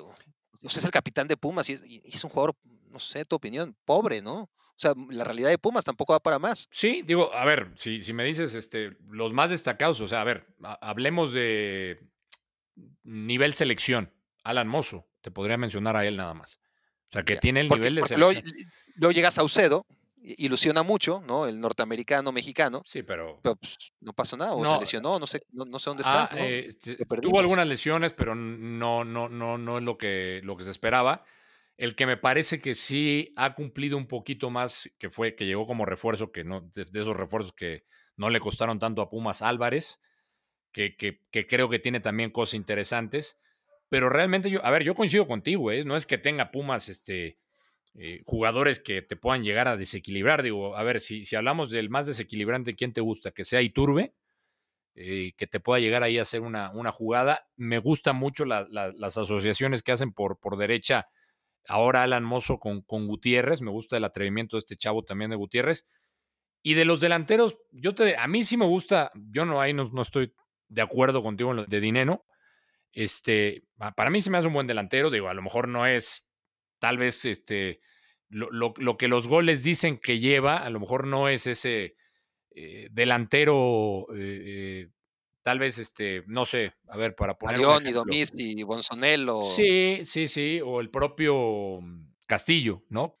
Pero, pero Dineno yo lo veo, no sé, o sea, como que, que se puede complementar mucho con González, que creo que eso le pasaba al, al principio, que como que no se estaban entendiendo y, creo que si ahora tienes dos delanteros, que insisto, a lo mejor no será el, el- el mejor delantero, pero está haciendo goles y, y lo que tiene Pumas este torneo, que ahí sí voy a coincidir contigo, porque yo también lo he dicho muchas veces, para mí Pumas no, no ha jugado bien la mayoría de los partidos, ha tenido realmente, o sea, ha sido efectivo. Las, las veces que ha llegado, convierte. Y otra cosa que trabaja muy bien este equipo de Pumas, la, la pelota detenida, eh, el famoso trabajo de, de- de pizarrón en la semana, se ve que lo hace bien Lilini con Israel López y le ha sacado provecho a esta situación. Si me preguntas si está jugando bien, yo te diría que para mí Pumas no juega bien, que ha sido efectivo. Y creo, por eso, eh, ya, ya el tiempo nos dirá la razón, creo que el invicto sí lo pierden con León, que es un equipo que sí juega bien. Pero sí, es decir, repasando el último partido de Pumas, este, recordemos, el primer gol es un tiro libre y con toda la suerte del mundo porque Bigón remata y un jugador rival Desvía. la desvía y, y el, y el portero de San Luis pues, Sí. pues es muy complicado en esas, ¿no? Es decir, el, el disparo de, de Bigón realmente llevaba muy poco. Eh, Y, y luego el segundo gol es un gol de Dineno en el que Dineno queda, y además son las únicas llegadas de peligro de Pumas, según yo recuerdo, ¿no? Eh, Llega poco y convierte, o sea, su, su, su, su estadística en ese aspecto es, es muy buena. Entonces lle- llega, llega Dineno en esa ocasión, falla ante Werner, el, el arquero, pero de rebote Dineno ni, ni tiene tiempo de, de- de buscar meter gol porque, porque ya había fallado en su remate contra, contra el arquero, pero en el rebote le cae y, y- va a dirección portería. Y, y ahí otra vez, una jugada en la que pudo pasar cualquier cosa, pasa algo a favor de Pumas. Y el tercer gol es un autogol increíble, un tiro de esquina, en el que la peina un jugador de San Luis y Quiroga, creo, la mete en su propia portería. Es decir, no solamente fue un autogol, sino que la asistencia del autogol también fue un jugador de San Luis. Entonces, todo este tipo de cosas que le, que le pasan a la universidad, que está en un círculo virtuoso en el que todo le sale bien, y, y hay que estar, obviamente, haciendo las cosas bien para, para mantener esa inercia. Es un juego de dos filos, porque, porque si Universidad sigue siendo humilde y se da cuenta que, que realmente es un equipo que ha tenido mucha suerte, entonces seguirá trabajando para, para tratar de seguirla buscando, ¿no? La suerte hay que buscarla. Pero si Pumas cree que, que realmente es lo que parece según la tabla de posiciones, entonces eh, la realidad le va a caer en algún momento. La, suerte, eh, así como está de tu lado y, y te puede acompañar una, dos, tres, cuatro, cinco, seis, diez semanas, habrá un momento en que no lo haga y en ese momento universidad, eh, si no se da cuenta y si no es humilde, pues puede caer y con estrépito, ¿no? En, en estas jornadas finales. Pero bueno, si no, hemos visto también, Alex, equipos tan limitados como este, ¿no? En, en lo que se refiere a, materia prima, salir campeón del fútbol mexicano. Por, porque tampoco me vas a decir que aquel Pumas de, Memo Vázquez que le gana al Morelia tenía figuras épicas, o, que el último Pumas que, que hace campeón el Tuca tenía un gran plantel. Realmente no los tenía. No, no, la verdad, digo, y los dos que mencionas a mí me sorprendieron también. Pero bueno, ese es nuestro fútbol mexicano. Ya pasó tiempo, obviamente, de, del último campeonato de Pumas, por todo lo que hemos contado, que, que, para mí esos campeonatos como que maquillaron los problemas que, que hay o que había en el club, ¿no? El, el problema de dejar de trabajar con los chavos, de, de, algunos extranjeros, porque yo también ahí coincido contigo. Si tú veías los equipos de Pumas, pues tampoco es que dijeras, wow, qué extranjeros tiene Pumas o qué jugadores este, canteranos tan destacados. O sea, la verdad es que no, eran equipos pues, regulares y aún así salieron campeones. Imagínate en este torneo donde califican, bueno, ya van a calificar 12, ¿no? O sea, la, la, al repechaje. No, Pumas va a estar ahí seguro, no, no, hay forma que no esté ahí. Digo, este, ojalá que terminen, pues, los, los cuatro primeros van de manera directa. No sé si le aguante el ritmo a Pumas este, aguantar el ritmo que, que, pues ahí está con Cruz Azul, con América. Yo, yo no sé si le vaya a aguantar ese ritmo, porque la realidad, a ver, yo sé que, que tú dices todo puede pasar, sí, todo puede pasar en el fútbol mexicano. De, de, hecho, si mal no recuerdo, con Hugo Sánchez también, para irnos más atrás, calificó en octavo y fue campeón. El, el, el segundo año, sí, el. Entonces. El que le acaban de, ganando a Mon, no, no, no, el de la final contra Chivas. El contra El Monterrey. de la final contra Monterrey. Exactamente. ¿no? Entonces, pues. Es que eso es Pumas al final. e, Eso ha sido eh, desgraciadamente, pero bueno, afortunadamente para la afición de la universidad, no ha necesitado tener a los mejores planteles, ni mucho menos, para salir campeón en el fútbol mexicano de manera más o menos constante, y eso ya lo quisiera cualquier equipo, ¿no? De, de aquellos que, que, no se llaman América o Monterrey o Tigres, que, que, son los dominadores de los últimos tiempos, pues ya lo quisiera el Toluca, sí, ya lo quisiera el Pachuca, con... ya lo quisiera ni hablar del Cruz Azul, ¿no? Eh, es decir, si, si el pago es muy caro, porque por cada vez que Pumas sale campeón, hay seis, siete u ocho torneos que, que da pena. Sí. Pero bueno. Con, con, la gran diferencia, por ejemplo, que yo te diría que, por ejemplo, los Pumas de los 80s o de los 90s ah, eso era otra cosa. Eh, aportaban más, digamos, al tema, por ejemplo, selección mexicana. No, era otra cosa, eran eh, equipazos. Era, eran la base, ¿no? Tenían muy buenos equipos. Sí, sí, sí, sí, se habla de Pumas como un equipo grande en el fútbol mexicano, que, que cada vez hay gente que, que más lo dice con cierto reparo, ¿no? Sí, eh, sí, América Chivas, algunos, la mayoría todavía incluyen a Cruz Azul, pero si a Pumas todavía se le respeta ese lugar como cuarto grande, no es tanto porque sigue siendo campeón de vez en cuando, de vez en cuando, sino por aquellos equipos que llegó a tener, ¿no? Increíbles en, en, en la década de, de, los 80 y de los 90. Sí, sí, porque era, te digo, base de la selección y cuántos futbolistas no de Pumas no veía repartidos en el fútbol mexicano. O sea, pues eso era el negocio de Pumas. Era tener, hacer tres, eh, hacer buenos futbolistas, tenerlos dos años, tres años y venderlos. Esa era la filosofía de Pumas. Y, ha cambiado mucho en ese aspecto. O sea, creo, o sea, van encaminados hacia ese lado. O sea, si. Yo, yo no sé si realmente esta parte de, de ver ahorita a Chavo sea por porque no hay más, porque realmente hoy no hay más eh, para echar mano, Barack, o sea, no, hay para dónde hacerte, no, no es un equipo que le meta dinero. Entonces, Lilini, que creo que todo, como tú dices, todo se le alinea a Pumas esta temporada, Lilini, que conoce bien la materia prima, pues dice, a este lo meto, eh, tiene buena comunicación con, con algunos que a lo mejor no había esa comunicación con Mitchell, por ejemplo, y hasta el momento le está saliendo. Yo rescataría, o sea, no te voy a decir, este, estos Pumas los veo para campeones. Te mentiría, yo no, los, yo no los veo para campeones. Yo veo cuatro equipos más poderosos y más hechos que Pumas para que queden campeón. Pero sí, yo rescataría que Pumas está regresando a esa base de trabajar con chavos, que obviamente no son, no son los jugadores, obviamente, los que hacíamos referencia, pero están regresando a sacar canteranos y a tener extranjeros a lo mejor, pues sí, uno, uno, uno se habla de, de por ejemplo, de los Verón, de los Ferretti, de, de Marioni, ahorita que lo mencionabas, de, de, Ailton, por ejemplo, de aquel campeonato del 2004, de, de, de, Vera, ¿no? Del chileno Vera en ese campeonato del 90-91, pues que eran, eran contados, pero eran extranjeros de, mucha calidad. Acá realmente, sí, no, pues. Por no hablar de, de Muñante, Caviño bueno, y, y, gente todavía más atrás en la historia, ¿no? Y, pero, o sea, acá realmente, por ejemplo, pues te mencionábamos a, a, Freire, ¿no? Pues Freire no es, o sea, lejos de ser un Verón, ¿no? Pero muy lejos. Es un central que, para mí, que, que cumple, que tiene experiencia. Era como el, eh, digamos, el, el, español, el central español que, que, que se lesionaba mucho. Ah, se me fue el nombre. Que, que, se, que se lesionaba, del, de, sobre todo tenía ahí un problema, creo que en el codo.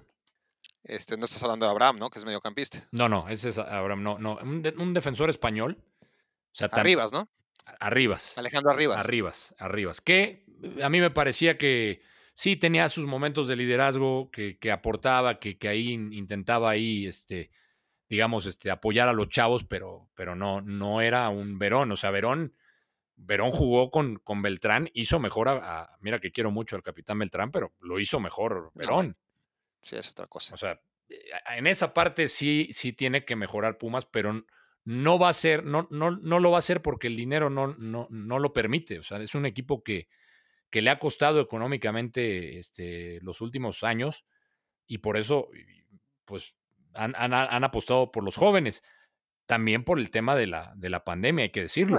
Ya, ya antes de la pandemia era un equipo en crisis económica. Ahora peor. Más o sea, allá que la pandemia, claro, le, le, está pegando a todo el mundo, a la, a la, casa de estudios y al patronato que, que es realmente el que invierte en, en, el equipo que representa la casa de estudios, pues. ¿Por, por pues qué crees claro que, que, afecta más que al resto? O sea, hablábamos de Mitchell, ¿no? O sea, y, y Mitchell en, en, su momento argumenta este, razones personales. Es una mentira, o sea, ¿por qué no dijo? Las razones mentira es no, no lo va a decir. 100% profesionales. No, no lo va a decir, ¿no? Pero, pero me parece que sí tiene que ver, para mí, el tema económico en lo de Mitchell. Bueno, al final es una razón personal, ¿no? Sí, es decir, sí, sí. eh, con el razón personal es tan amplio que uno puede pensar, y, y además es la, la coartada perfecta porque tienes que respetarlo, ¿no? Si, si yo te digo, bueno, eh, me tengo que ir porque tengo una razón personal y te dejo aquí Eh, eh, este, para que despidas el, el podcast, pues, pues no me vas a mentar la madre. Dijiste, punta, tiene una cuestión personal, sí. ve tú a saber qué es, ¿no? Lo tienes que respetar. Es y le que. tienes que dar el beneficio de la duda. Aquí es lo mismo, es muy hábil diciendo por cuestiones personales, Sí. cuando en realidad, en realidad la cuestión personal es que pues, vio que era un equipo que, que, que, que- que no le iba a dar lo que él quería y que, y que personalmente ya no estaba a gusto. Entonces ahí están sus, sus Sí. cuestiones personales. Bueno, ¿no? eh, ¿no? Ahí empiezan y ahí acaban. Acuérdate, Diego, tú, tú que conoces muy bien el fútbol europeo y, y, o sea, Michel es un técnico, pues con trayectoria, quieras o no, internacional. Entonces, Sí. Me imagino que no fue un técnico barato. O sea, no es un técnico que cobre poco. No, claro. Yo creo que eh, con este asunto de la pandemia, sí hablaron con él y de repente pues ya no le pareció o, o no estaba contento, como tú dices, y pues él, él argumentó razones pues que finalmente sí son razones personales, ¿no? O sea, pero, pero tampoco pintarlo como un tipo de, ah, pues es que es irresponsable y dejó tirado el barco y... O sea, que finalmente sí se va antes de, horas antes de iniciar el torneo. Yo no, yo no sé si, si, o sea, Mitchell no, no me parece, o, al menos no me proyecta las veces que yo he platicado con él, como el tipo irresponsable de que a lo mejor no había hablado este tema antes con la directiva. Él la tenía clara. Entonces, yo, yo creo que Mitchell, este, por, por su trayectoria, sí es un técnico, este, no, no, no de los que más cobra en, en el fútbol mexicano, pero sí es un técnico que, que puede pedir cierta cantidad, ¿no? Por su, su experiencia en el fútbol europeo. Pues sí. Y, y así quedaron los Pumas, Alex, con una. Yo pronosticaba por cómo venían y, y con la manera en la que se va Mitchell, me imaginaba Otra cosa. que era un, Un equipo desastre. que iba a estar, sí, que, que, que, que gracias a que no existe el descenso ya, este, podría estar tranquilo, ¿no? Pero, pero sí, un desastre absoluto. Y, y mira que no lo ha sido, más allá de que para mí es una mentira total, una mentira absoluta la cuestión de, del invicto. Pero, pero bueno, eh, hay, que, hay que decir que está, es, está haciendo realmente milagros. Un, un cuadro que, que a todo lo que hemos dicho, hay que agregar que, que si ya no venía trabajando también la cantera, es en parte a que de repente, a ver, durante mucho tiempo, quienes eran los responsables de generar fútbol en México, talento, era Pumas y, Atlas, y, para de contar, ¿no? Y en tiempos recientes tienes equipos como Santos, como Pachuca, como Chivas, que invierten más dinero en, en fuerzas básicas. Y Atlas y Pumas lo han resentido claramente. Sí, bueno, otra vez es regresar en el tiempo y decir, o sea, basta decir que, que, cuando los chavos o si tú querías dedicarte al fútbol, eh, ¿de qué escuela hablaban? Pues de la escuela de Pumas, ¿no? Yo quiero claro. probarme en Pumas, quiero ir a la escuelita de Pumas. Eso dejó de pasar. Sí, sí. porque otros, otros, equipos captaron mejor. El, el América este, empezó a hacer buen trabajo, Pachuca también empezó a trabajar en eso. Santos ahora que está haciendo muy bien también esa parte, ¿no? Sí, sí, sí. Hoy por hoy entre América, Chivas y, y, Pachuca claramente tienen las mejores canteras del fútbol mexicano. Bueno, hemos llegado a, bueno, ya con casi dos horas y media. Ya, ¿no? ya, mi Bari, ya. Creo que ya, ya, ya pasamos el récord. Felicidades de, de Marc Rosas. Eh, bueno, le ganamos. Emulando aquellas noches de Verónica Castro y Juan Gabriel. Estuvo, estuvo entretenida, mi, mi Bari. Estuvo entretenida. Para, para ti lo ha sido, eso me, me llena de orgullo. Sí. Para mí, créeme que también ha sido, no tenemos la oportunidad, ¿no? De, eh, es decir, para, para, que en estos tiempos dos viejos amigos se sienten a charlar un día entre semana, dos horas, dos horas y, y media, pues necesitas una buena excusa, ¿no? No es tan fácil, pero bueno, ha sido un placer. Eh, y ojalá lo haya sido para, para ustedes, sobre todo, ¿no? Que, que nos están escuchando hasta ahorita. Ya revelaste varios secretos míos, pero bueno, ya después te tocará a ti, mi querido Bari. Bueno, este, bueno, sí. Porque, este, porque me has motivado a hacer un, un podcast. Me, me, has, me has bueno, inspirado. Entonces voy a, voy, a, voy a ver qué puedo hacer. Perfecto. Así que que ya sea en una segunda emisión aquí en Me Quiero Volver Chango, donde quieras contar lo que te haya faltado por contar, o ya sea que a mí me toque jugar como visitante. Yo creo que vas a jugar campo. como visitante. ¿eh? Bueno, me alegrará mucho hacerlo y ya estaremos por supuesto que tratando de impulsar ese nuevo podcast. Me quiero volver chango, otra cosa no, pero se está convirtiendo en un semillero de podcasts Bien, porque, Bien. Porque tú ya tienes la idea de hacer el tuyo. Ah, Luis García, como ya comentamos, ya, ya tiene una oferta sobre la mesa. Él y Martinoli pronto tendrán su podcast otra vez. Y, y bueno, nosotros aquí muy contentos de, de inspirar, que de eso se trata. Saludos a los amigos de Papalucha también. Eh, en fin, eh, gracias Alex, gracias a ustedes No, gracias a ti, Bari, por invitarme. Ya sabes, cuando quieras, acá andamos. y seguro, seguro que en tu casa o en la mía o en territorio neutral tendremos que continuar con esto. Por ahora, aquellos que llegaron hasta aquí, no tengo más que estas, que son siete letras. Gracias, ¿qué más les puedo decir? Por ser así y nunca cambien. Esto fue Me quiero volver chango. Gracias por hacerme tu cómplice para matar el tiempo. Escuchaste el podcast de Barack Feber. Toda la información de los deportes con un toque de Barack.